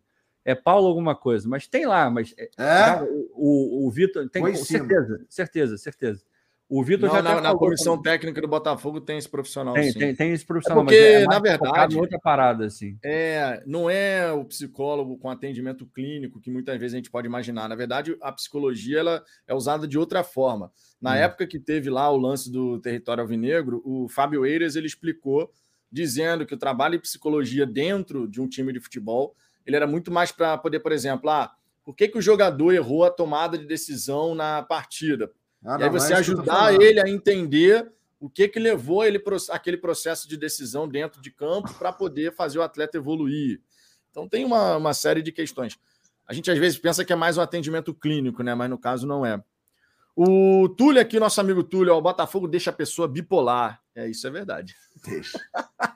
Aí chama o psicólogo. Não o cara isso que é tá urbano no O Gabiru queria um psicólogo, queria, queria, ele queria a psicóloga do Ted Laço. Eu queria, eu que queria, fica ali dando as coisas. É... Tá vendo? Era esse ele Eu que queria o Robbie Williams. O, infelizmente, se foi, mas no Gênio Indomável. Olha o Juliano Nogueira aqui, muito otimista com esse processo. Nunca vi uma janela desse tipo no fogão. Isso é verdade. A gente nunca teve mesmo. O Pedro Depp, rapaz, o homem tá na live e ao mesmo tempo manda um superchat aqui, cara. Sensacional. Esse Pedro Depp aí tinha, foi há dois anos, cresceu. É aquele. Eu, eu sou o Pedro Depp com 52 anos. Tá aqui, ó. Divide entre vocês para comprar a nova camisa. Tamo junto, ó. Tá aqui, ó. Obrigado. O Alan Leandro, eu vi esse vídeo e é sensacional. Espero ver o Botafogo nesse nível aqui. Falando, obviamente, a respeito do centro de treinamento do Palmeiras. E também nosso glorioso Fabiano Bandeira, ó. Só Grande. tem craque nessa live. Textor com ah. tanta grana não consegue montar um elenco como esse. Que que é isso? Ó? Aí, eu, eu peguei, o, eu peguei o nome do cara aqui, ó. Peguei o LinkedIn dele. Né? CSI é foda. Paulo Ribeiro, psicólogo do futebol profissional do Botafogo. Então o nome do cara é Paulo Ribeiro. Formado pela tá Gama Filho, inclusive. Tá aí. Tem psicólogo no Botafogo. Olha só, seguindo aqui adiante, eu quero trazer mais um caso aqui, e esse é um caso que, obviamente, a galera vai aqui do chat vai adorar, vamos falar o contrário em alguns casos, porque a gente vai falar de Sir Alex Ferguson. Pô, vai comparar o caso do United Ferguson com o Botafogo, você está de brincadeira. Calma, muita calma nessa hora. Primeiro, porque quando o Ferguson chegou no Manchester United, ele não era o que ele veio a se tornar. Ele era um técnico que estava fazendo um bom trabalho na, lá na Escócia, foi campeão, inclusive multicampeão pelo Aberdeen, que não é um dos grandes lá da Escócia, especialmente ao lado de Rangers e Celtics e Celtic, só que logicamente, né, fazendo um bom trabalho, chegou à seleção escocesa e daí foi trabalhar na Premier League. Por que, que eu estou falando do Alex Ferguson? Principalmente pelo começo dele. O começo do Ferguson no, no Manchester United não foi aquilo que a, a torcida do United poderia esperar. Só para vocês terem uma ideia, três anos se passaram que sem que ele ganhasse um título sequer, e na arquibancada do Old Trafford poderia, podia se ver uma faixa dizendo: três anos se passaram e continua a mesma porcaria. A pressão vinha da arquibancada, mas ainda assim a diretoria do United manteve o treinador, segurou a onda, e eu não preciso nem dizer o que aconteceu, né? O treinador que passou 27 temporadas no Manchester United é o maior vencedor da história do futebol inglês, inclusive fazendo o United se tornar o primeiro e único time inglês a ter um triplete. Né? Nenhum outro time lá na Inglaterra conseguiu esse feito. Ele que ganhou o título de Sir, justamente por conta das suas conquistas, mas passou por muita dificuldade no começo dele lá do United. Falar de Sir Alex Ferguson depois, 27 anos, 27 temporadas, 27 anos da chegada dele aos Diabos Vermelhos é fácil, mas lá no começo não era tão simples assim. Muitas conquistas vieram, só que a gente tem um elemento aí importante que é justamente algo que a gente já falou aqui através do Ricardo: convicção. Convicção e baita convicção, porque afinal de contas, se os dirigentes tivessem se deixado levar pela pressão momentânea que vinha da arquibancada, a história não teria sido feita, né? Vou te dizer, eu até respeito esse exemplo aí, é, rapidinho, depois é, passa para a galera. Eu acho que o exemplo do Arsene Wenger é ainda pior nesse negócio de convicção, porque ele ficou muito tempo sem ganhar porra nenhuma e ninguém mandou ele embora. O Ferguson Já ganhava, aproveita né? e traz, pô, seu Arsenal. Já aproveita não, não, e traz. Aí, não, não vou ficar falando do meu Arsenal, não, senão eu vou ficar emocionado, ainda mais com o começo da temporada que a gente está tendo agora. Mas, cara, vai, pegar Gabiru, por favor. Eu posso quase apostar que, que esse lance do Botafogo Way veio da TAP, que o meu querido John Texor pegou essa tap, mesma tap que eu peguei, tinha lá o filme United Way, falando sobre comer. Estou falando sério, cara, porque foi muito não, perto. Não é, não é impossível. Não, não, eu, quase consigo apostar, porque assim, eu, eu não aposto, eu só aposto quando eu geralmente ganho. Eu estou quase lá, porque eu vi esse filme, esse documentário, que fala muito sobre o Cantona, da, da, da, da, briga dele e tudo, mas quer dizer sobre o United, fala do, do avião que caiu ali perto, né, ali perto, nos anos poucos antes, mas da ideia do que, que era o United Way. E só fala sobre United Way, United Way. Eu falo assim, que, que coisa esquisita, hein? Isso aí tá com uma cara de que alguém viu isso e está tentando levar para o Brasil. É lógico que, que as coisas aqui são muito diferentes, né? Do, do, da Inglaterra, da Europa, de, de onde for, né? Mas a cabeça dele, certamente, ele quer ele quer achar essa criatividade. Pô, daqui a um tempo eu olhar e falar assim: olha como eu melhorei. Eu vi esse documentário do United Way e, e realmente acho que, que, o Textor viu e, no mesmo dia, porque ele chega, se eu não me engano, de Portugal. Tava no mesmo voo, tava, tava sentado. eu, eu acho que ele estava do meu lado e, e, ele fala sobre isso. Tem Botafogo Way, não sei o que, blá, blá, blá, e eu começo a ver ali, hum, tá falando muito parecido com o que aconteceu nesse documentário. Mas é, eu procurando o outro, classe de 92, que é quando essa classe de 92 do United vira campeão em 99. Da junção da base com o profissional. Bizarro. Isso, isso sim é processo. Que, assim, obviamente, e o Luiz Castro gente, faz sentido, né? Para a gente chegar a isso, tem, pô, a gente tem que caminhar para cacete, porque assim, é, você pegar ali Beckham, não sei quem, pô, Giggs, todo mundo. Roy Keane. Roy o Scholes, os irmãos, os laterais, o Cara, Neville. Neville é, é, a classe de 92, né? Inclusive, é, tem um documentário é. de uma hora é, é, esse que eu tô falando. Esse aí mesmo. Tá falando, é, é, o, primeiro foi o, o, primeiro que eu, o primeiro que eu vi foi de classe 92 e depois o ah, tá. United Way no voo que eu acho que o, que o, que o Texel pegou e usou e, e fingiu o, isso. O Gabiru, que... o Gabiru ele pediu frango ou pasta? Ah, acho que foi pasta. Foi não, pasta. não, foi o frango. Foi um frango e a Kaiser. Ô, Gabiru, eu queria inclusive jogar essa daqui para você, ó. É uma curiosidade, hein, Gabiru? Você não tem, é, não, não tem... É, pois é, velho. Quando eu vi que caiu, pô, a chance é muito pequena, né? Eu, porra, minha mãe diz que, cara, se eu estiver perto dela, tá tudo bem. O voo pode cair, a gente estava perto. Falei, então tá tudo bem, se for cair, caiu. Mas o, quando esse voo cai, ainda sobrevivem, se eu não me engano, dois ou, alguns jogadores. Acho até que mais, acho que. É, eles voltam, um volta e outro não sei o quê, e a onda vai, vai, vai surgindo, e aí tem o lance do, do cantonado. Eu não sabia da história pós que ele bateu naquele filho da mãe lá na, na, da torcida, e, e, ele é expulso do time, fica um ano. É, foi preso, mas fica um ano é, suspenso e depois vai para a França. Enfim, estou viajando aqui, deixa eu voltar para onde eu estava falando.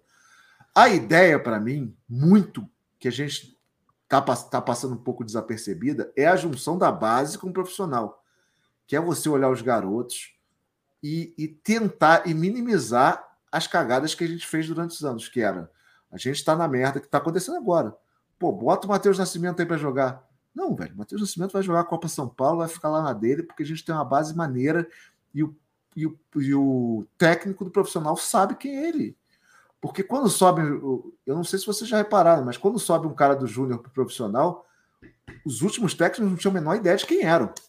Pô, bota o Juninho aí, pô, aonde? Na lateral direita? Era uma coisa assim, eles não sabiam se eram bons. Tanto para mim, o caso do Navarro é muito claro. Você perdeu o Rafael Navarro, você bota ele porque, não, porque tinha que, o, o Túlio tinha que mandar embora, mandar embora, não, suspender o que estava acontecendo. Ah, sobrou aqui o Navarro, o Cezinha e o Matheus Nascimento. Bota para jogar. E aí você perde porque você não sabe do potencial, porque a base está longe do profissional. Então é uma coisa que realmente tem que crescer junto. Só que é um trabalho pesado, pesado. Ainda mais pesado. quando você não tem muita coisa, né? Pior ainda, quase do zero, né? É, é. é mas, ah, ô, Ricardo, eu agora fiquei curioso, porque eu quero trazer o outro ponto aí, Ricardo. Não, não, é, eu não vou nem me aprofundar, não, porque, pô, eu não quero ferrar a, a pauta, não. Mas o Wenger, ele, ele, durante muito tempo, pô, rolava até bolão para ver quando iam demitir o cara. Sim. É, mas isso depois, né? Depois, depois, depois. Pô, é, depois. eu comecei. Eu, eu virei, eu virei Arsenal por causa do Highbury, do, do estádio. Porque eu olhava e falava, pô, esse estádio eu queria pro Botafogo, eu era apaixonado pelo estádio. E, pô, calhou de me iludirem com aquele time campeão de tudo da, da, da Premier League invicto. Porra, aí, é, aí é foda, né? É, e depois disso, ele ganhava, ele sobrevivia muito por conta, enfim, da história dele dentro do clube. Aí ganhava uma FA Cup ali, ganhava um não sei quezinho ali, mas rolava bolão, bolão, bolão. Era uma convicção que os caras tinham. Alguns vão chamar também de teimosia. Acho até que em algum momento chegou na teimosia, sim. Mas é, em termos de convicção, é, eu, eu me admiro muito mais quando a pessoa mantém ela quando tá tudo uma merda. O Ferguson, bem ou mal, ganhou uma porrada de coisa. Agora, o Wenger era um pouco diferente. Não, mas vale destacar que ganhou um monte de coisa, mas esses três anos iniciais ah, aí. Sem dúvida, sem dúvida. O que, o, que, o que deu uma tranquilizada, digamos assim, é porque na segunda temporada ele terminou em segundo no campeonato inglês. Ele não ganhou, mas fez uma boa campanha. Aí no terceiro ano ele termina no meio da tabela, irmão. Aí a galera lá ficou para morrer e justamente com essa faixa, inclusive, né? Três anos se passaram e continua a mesma porcaria. É o tipo de faixa que eu espero não ver no estádio Newton Santos. Não, já deve estar tá até, já deve estar tá sendo pronto. Não, hoje ah, cara, em dia é diferente. Só... Hoje em dia é diferente. Hoje em dia não dá mais para você ficar tanto tempo assim. O time que tem essa pressão da arquibancada, da imprensa para ganhar campeonatos e, e esperar tanto tempo assim. É, é, lógico, às vezes você vê evolução. Acho que o caso do Arteta agora, por exemplo, né? O Arteta está falando do Arsenal e tal. É, o, o, Arsenal não tem possibilidade de ganhar a, a, liga inglesa, né? Mas você vê que está melhorando. Então faz sentido Bom, você bastante. manter ali o Arteta. Agora, é, a gente aqui no, no futebol brasileiro, dá para a gente ganhar o Campeonato Brasileiro? Vocês acham que dá? Daqui a dois, três anos? Dá para ganhar o Brasil? Dá para disputar com o Flamengo, com o Palmeiras, o Atlético Mineiro? Daqui a dois, três Daqui anos. Daqui a dois, três anos a gente pode estar tá brigando pelos primeiros lugares, mas para é. ganhar, ganhar, eu acho que ainda. Não, a gente vai ganhar, não tem nem, eu não sei nem porque vocês estão discutindo.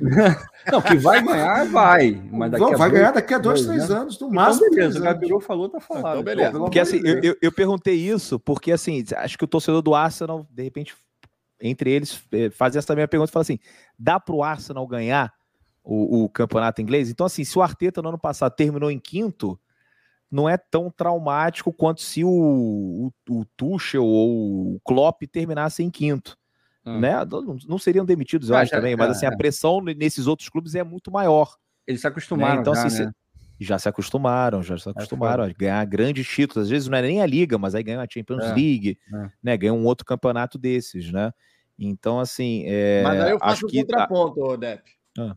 Você falou que eles já se acostumaram. É verdade. E no caso do Arsenal? Eles também se acostumaram. Se acostumaram. A torcida, mas a torcida? Também, cara, também se acostumaram. Eu falo isso que eu vejo. Mas fome, eu acho que o Tottenham tem mais a ver, não, a Zambuja, porque assim, o Tottenham. Tem, cara. É Tottenham, Tottenham... Vamos falar a verdade, o Tottenham é o Botafogo com dinheiro. É... Que time azarado, velho. É... É... O Tottenham é aquele time que você vê que. Tudo bem, chegou lá na final da, da Champions League, mas você olha e fala, cara, não vai rolar. Falta um tempero, né? Falta, falta alguma coisa ali. É até ah, esse ano vai. Pior o... que os caras são bons, né, cara? São bons, tem o cara. Kane e o são Som. Bons, são bons. E aí você olha, pô, trouxe... tudo bem que o Richard estava no banco e tal. Fizeram um jogo até relativamente bom contra o Chelsea agora. Mas falta alguma coisa. Também dá uma. Se você tiver a Amazon Prime, dá lá. Tem a, é, a época do Mourinho, é sensacional. Visit voando é sensacional. Visit voando é foda. Mas dá uma não, olhada esse, lá. Esse assim, é maravilhoso para mim. É o melhor, é, o melhor é foda. Ele fala, pô, vocês até que jogaram bem. Mas sabe por que vocês não estão ganhando? Porque vocês não dão porrada em ninguém, porra. Vocês são, vocês muito, são bonzinhos. muito bonzinhos. Isso é, é. maravilhoso. É. É, porra, é, obviamente você vai tendo, porra, você não quer que bata em ninguém, aquela história politicamente correta. Mas, porra, no futebol, você olhar, assim, pô, é foda. Procura aí. É falta Prime. tática, né, cara? É a gente, maneiro. inclusive, outro dia tava falando aqui que o Botafogo não faz falta tática, não sei é. o quê. E aí teve um jogo que fez, inclusive, e a gente elogiou. Pô, hoje sim. Botafogo parou o jogo quando tinha que parar, não, não ficou. É, faz parte, faz parte do futebol, não tem como tirar. Impossível. É. Esse é um ponto legal. É, deixa eu trazer mais algumas mensagens aqui. A gente já vai se encaminhando, logicamente, para o fim da resenha, porque eu não vou também ficar aprendendo a noite inteira aqui. Já é, cheguei até às 5 da manhã, comprei 20 cervejas aqui. o Douglas Barros, sobre a psicologia esportiva, como o Vitão falou, trabalhar essa tomada de decisão, também lidamos com motivação e formação do atleta, desde a base, mas também pensando na terapia, para outros casos mandarmos para a clínica. É, para o clínico, né? A parte ah, clínica. Ah, maneiro saber. É, e o Douglas, o Douglas, se eu não me engano, cara, Douglas, se eu tiver errado, me, me corrija, mas o Douglas trabalha com essa, com essa área da psicologia, então por isso que ele está falando aí com bastante propriedade. É, temos aqui também o Luiz Felipe dizendo excelente. Temos na live acompanhando aqui e passando para deixar um grande abraço para vocês, em especial ao Gabiru e ao Dep, ó. Grande. Obviamente, convidados aqui. Grande, ó. grande abraço aí, Luiz. Temos aqui também o. Oh, o homem, eu falei que não ia ler o comentário dele, mas seria obrigado. Pô. Juca Botafogo. Vamos rezar pelo Castro, é o que nos resta. Tá aí, ó, o homem. Isso aí. É Deu o jeitinho dele, ó. Deu o jeitinho dele. Ô, Juca, tá, tá de boa, Juca. Obrigado pela presença. Cara, tamo Juca, tomara que você esteja errado desse momento. Não, nesse momento aí que você escreveu, você está certo. É que tô dentro depois que você falou. e se a gente estiver errado, tomara que você esteja certo. Tá tudo bem, velho. Se eu quero ganhar, eu só quero acordar bem. Pô, só de. Cara, quando eu acordo, eu falo assim, pô, ninguém vai entrar na justiça contra o Botafogo por salário atrasado do time ir embora. Será que o Jefinho não vai sair para ir para o Novo Horizonte? Desculpa, não posso falar nenhum nome que aí vamos bater. Não, e tem outra, tem outra parada, o, o Gabiru. Eu quero acordar uma segunda-feira leve. Sabe aquela uh. coisa assim, assim, a, a, semana, a nossa semana, vamos falar. Ah, meu irmão, melhor. fazer live depois de vitória é ganha, é muito né? melhor, cara. Pô, eu narro jogos, né, seus, seus, seus malucos. Começa o jogo, dá um minuto de jogo, fora Castro fora Jefinho, fora não sei o que, e eu começo a narrar, olhar e falo, eu vou cair aqui. A e torcida eu... tá assim, cara. A gente falou o nome do psicólogo, num instante que eu terminei de falar o nome, já tinha. Fora, Paulo! Eu falei, meu Deus, cara. Caralho, segura a onda aí, tá filho. Tá sim, tá assim. O Rafael Carmo aqui fazendo a pergunta para você, o Ricardo. Azambuja, ah. você está assistindo All or Nothing do Arsenal? Eles ah, estão eu... passando por mais uma construção de projeto com o Arteta e a pressão lá estava grande. Eu sou viciado em futebol, meu irmão. Qualquer série que saia, já vi da Juventus, porra, do City, do... já recomendei aqui o YouTube do City, é maravilhoso, porque eles estão fazendo quase que a mesma coisa, assim, só que com vários vídeos, assim, eu sou viciado, eu vejo todos. Já vi o do Bayern de Munique, que é sensacional também. Em termos de mentalidade, para mim é o clube que tem a mentalidade mais forte e que eu queria, porra, ver no Botafogo, assim, é um clube muito foda. Então tem 200 milhões de exemplos, eu já vi os 200 milhões, se não vi, verei. Não, eu, eu também tô, eu tô pegando, é porque eu renovei a assinatura do. Faço até o jabazinho aqui do, do Amazon Prime. Vale a pena. É um serviço de streaming que não é dos mais caros, obviamente, mas tem uhum. vários conteúdos sobre futebol. E eu tô colocando em dia essas séries aí sobre futebol que vale muito a pena, gente. Tem uma, inclusive, que é do Crystal Palace, tá? Na época é. que o Crystal Palace quase faliu, os torcedores foram em frente ao banco lá protestar, meu irmão. Vale muito a pena ver também. É muito tem bom. Tem a do né? Sunderland, tem a do, da Juventus, do Bayern de Munique, tem um monte de série maneira para é ver, cara. Bruno Pazini, a Zambuja, você gosta do Arsenal? Pô, a Zambuja é torcedor do Arsenal. Eu, não, também não exagero que eu torço É Botafogo. torcedor, sim. Compra a camisa, fica acompanhando, tá, tá é, emocionado com o começo de temporada. Pô, não mete essa, não. Pô, mesmo. Jesus, porra, andando sobre as águas, tá, tá foda. Quem, quem é muito torcedor, eu saí agora lá, é o João Castelo Branco, né? Ele é, ele é filho do Trajano, né, cara? Eu descobri isso outro dia. Porra, bom, bom bebedor, cara. Bom bebedor. É, eu gosto dele, eu gosto pra caralho dele. Ó, oh, por sinal, por sinal, o Azambuja, o dia que tiver aqui no Brasil, a gente vai se reunir, obviamente. Opa, Mas... não, peraí, eu quero, moer, eu quero moer, como é que é a moela de pato, eu quero comer essas porra todas aí. Não, cara, eu, eu, eu, de, aí, eu, eu, eu falei que sempre que eu comia moela de pato, o Botafogo ganhava, né? Aí, teve... Eu comi uma vez só e ganhou. E depois eu não consegui mais comer, porque só bota o Botafogo nos piores horários, assim. É foda. Né? 11 da manhã, é 9 da noite. Aí pô, não tem mais, não dá. Tem um churrasco do Masquerano. Então, assim, eu vou ter que. Então, a culpa é sua, né? Jogo, no jogo contra o Flamengo. Não, mas eu não ia poder comer contra o Flamengo, porque o jogo estava marcado para 11.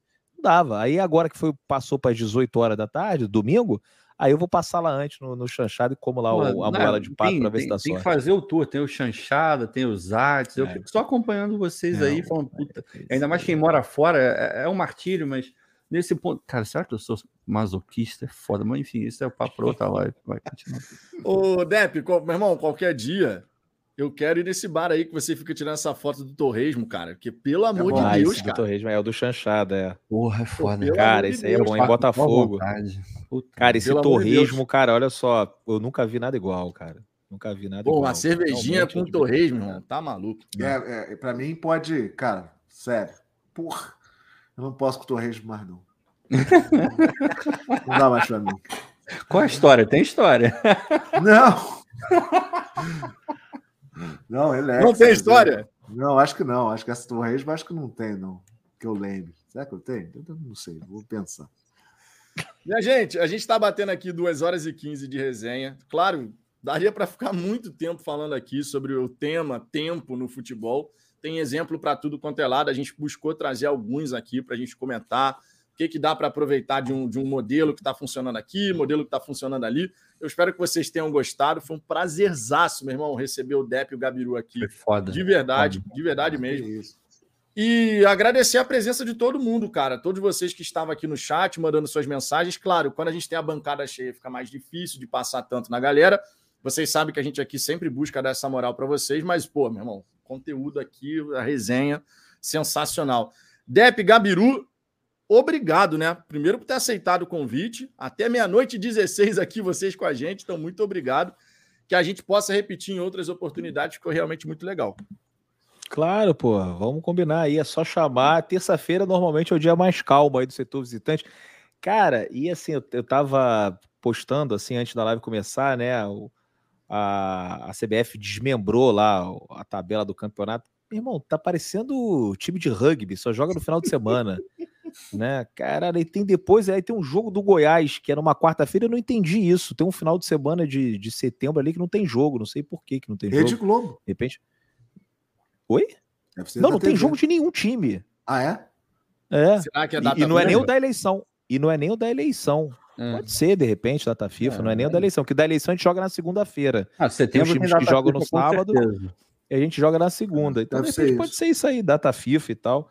Mas então a gente vai ter tempo pra caramba para falar e, e, fazer outras lives desse estilo aqui, né? Não necessariamente falando do que está acontecendo, né? Das últimas notícias do Botafogo, mas, né? Dando ideias aqui, pensando, ajudando cada um a pensar uma maneira diferente, porque às vezes né, o torcedor fica aí meio perdido, a gente também fica meio perdido, então a gente lê um negócio no chat que faz sentido, aí a gente já né, bota a cabeça para pensar de outro jeito, mesma coisa aí que aqui não tem problema nenhum, cara. O que eu mais gosto de fazer é mudar de ideia, não tem problema nenhum, é admitir que eu estou errado e tal. O importante, como o Gabiru falou, é que o Botafogo vença. Mas muito obrigado aí pelo convite. É só chamar que a gente troca mais uma ideia. E só respondendo um amigo ali, falou que o perguntando onde é que é o chanchado, fica em Botafogo é, na General Polidoro. Mas aí, meu irmão, vai no Google ali, mete ali o, o nome que você já tem todas as coordenadas. Valeu, rapaziada. Tamo junto. Tamo junto. Cara, queria agradecer também, Vitão. Um grande abraço para o Zambuja, que está aparecendo com a gente. Você tem que aparecer no madrugadão também, ou qualquer é dia lá. Prometo que na próxima vez que você vier, eu vou estar junto para não deixar o Dep não, mas, mas tem que ser um madrugadão. eu, eu, não é. fiquei traumatizado, não, tá? Cara, ficar irritado, pô. Eu vejo a live de vocês, cara. Até parece que é uma coisa assim, fora da curva. Não, mas tem. Tá Quem não sabe, o Vitor foi. Cara, eu não conhecia o Vitor. Eu conhecia pelo Fala Fogão, mas ele nunca tinha ido no canal, acho. Aí eu liguei e falei, puta tadinho, cara. Quando eu não tô, esse cara se perde. Quando ele fizer merda é porque eu não tô, então a culpa é minha, tá? Não, mas uh, aquele dia eu fiquei, eu tô ficando menos irritado agora, tô mais relax, sou, sou virei o Depinho Paz e Amor. Né? Mas, mas, é isso, vamos combinar, mas tem que combinar de no madrugadão, tipo o que o Azambu já foi, que é todo mundo tomando cerveja e tal. Porque agora eu vou para Porto Alegre sexta de manhã. Aí é o madrugadão mais relax. O maior piloto de avião da história. O Gabiru odeia esse madrugadão, né? Que é o madrugadão. Ele fica, porra, por que, que tu não pode beber? Tu, tu vai pilotar o avião no dia seguinte? Porque eu quero entrar no avião e dormir. O cara, não, amanhã tem um voo cedo. Eu falei, pô, não sabia, né? O, o, tu vai parar lá. Comandante no, no Fonseca. É, vai parar lá, lá, em Nova York, no, no Rio, porra. Só trazer um Obrigado. último superchat aqui para não deixar passar, né? O Ednei Pinheiro, quando foi concretizada a SAF, tinha um plano de metas? Não lembro as metas em específico, mas tinha alguns gatilhos de ganhar Sul-Americana, chegar na final da Copa do Brasil. Se isso não ocorrer algum impacto no projeto SAF, no projeto inicial tinha um monte de meta em relação a isso. Depois essa questão aí toda saiu, tá? Porque mas, é, vamos combinar que não fazia sentido você querer pegar a SAF de volta se o Botafogo em tantos anos não conquistasse não sei o quê, mas tinha um papo desse lá. Mas lá atrás, lá é, atrás. Eu acho, que ele tá, eu acho que ele tá falando daquela que era para montar o orçamento. Que tinha terminar em 14, pegar. Era, eu acho que ele tá falando dessa. Eu acho. Mas o, o, o Botafogo queria colocar isso, né? É. Assim, o, os sócios, né? O, lá, o, tipo, meio que uma exigência para ganhar um título, tem que ganhar não sei quanto, é, tem, que, tem, que, terminar no G4 não sei quantas vezes em 10 anos, só o Botafogo podia pedir. Só que não tem como você. Não tem como. Né? Ninguém vai querer botar Aqui dinheiro. Obrigado a ganhar, é difícil. Não, não tem- Mulher. ganhar é Você difícil. vai querer responder essa? Não sei, não sei qual é a pergunta. Olha o chat aí, pô. Não preciso nem Caraca, falar qual é. Esse maluco tá há Como é três é? horas. Vai acabar a live e não responderam porque inteira, defende o cara. Castro. Porra, eu respondo, porque os outros são horrorosos e o Castro é bom, porra. Agora, o fato dele ser bom ou não, não significa que vai dar certo. Pode dar errado e daqui a 10 rodadas tá todo mundo aqui também pedindo, olha, não tem mais condições, mas e por enquanto a gente acredita. É uma pergunta tão, tão óbvia, né, assim, de você responder. Ô, paz é Não, amor, paz é amor. Eu tava tirando paz de amor, ó. Eu tava ali É o no paz e amor de paz e amor de o, Jair Ventura pagou e falou que quase chegou no Everest, porra. Foi pro Santos, só fez merda. Agora que ele tá indo Porra. bem, porra. É igual, é igual o, o. Leicester. O Leicester foi campeão em 2016. Vai lá ver se alguém pede lá o italiano André Bocelli. Ninguém mais, pô, já foi. Ô, Depp, eu adorei a pausa. O Depp Paz e a Mãe entrou em ação. Não, não. Ia, ia. Eu Você tô viu, aqui, Você viu, que, você viu que vinha um imbe... Aí Ele imbe- ele- virou uma eu- outra falei comigo. Não, mas tá vendo? essa. Pai, não, eu falei, não, pergunta óbvia, né? Você falei errado. Minha gente, pô, obrigado demais. Foi sensacional. Amanhã eu tô de volta aqui, uma da tarde, por volta de uma, uma e dez eu tô aqui. Muito obrigado pela presença de todo mundo. A gente tá indo nessa. Espero que vocês tenham gostado pra caramba. Compartilhem essa resenha pra caramba aí, porque certamente vai ser muito legal outros botafoguenses pod- poderem estar por aqui. E para fechar, obviamente, aqui, ó, o Marcos Rodrigues resumiu. Dep, paz e amor, durou foi de 30 leve. segundos. Foi de leve.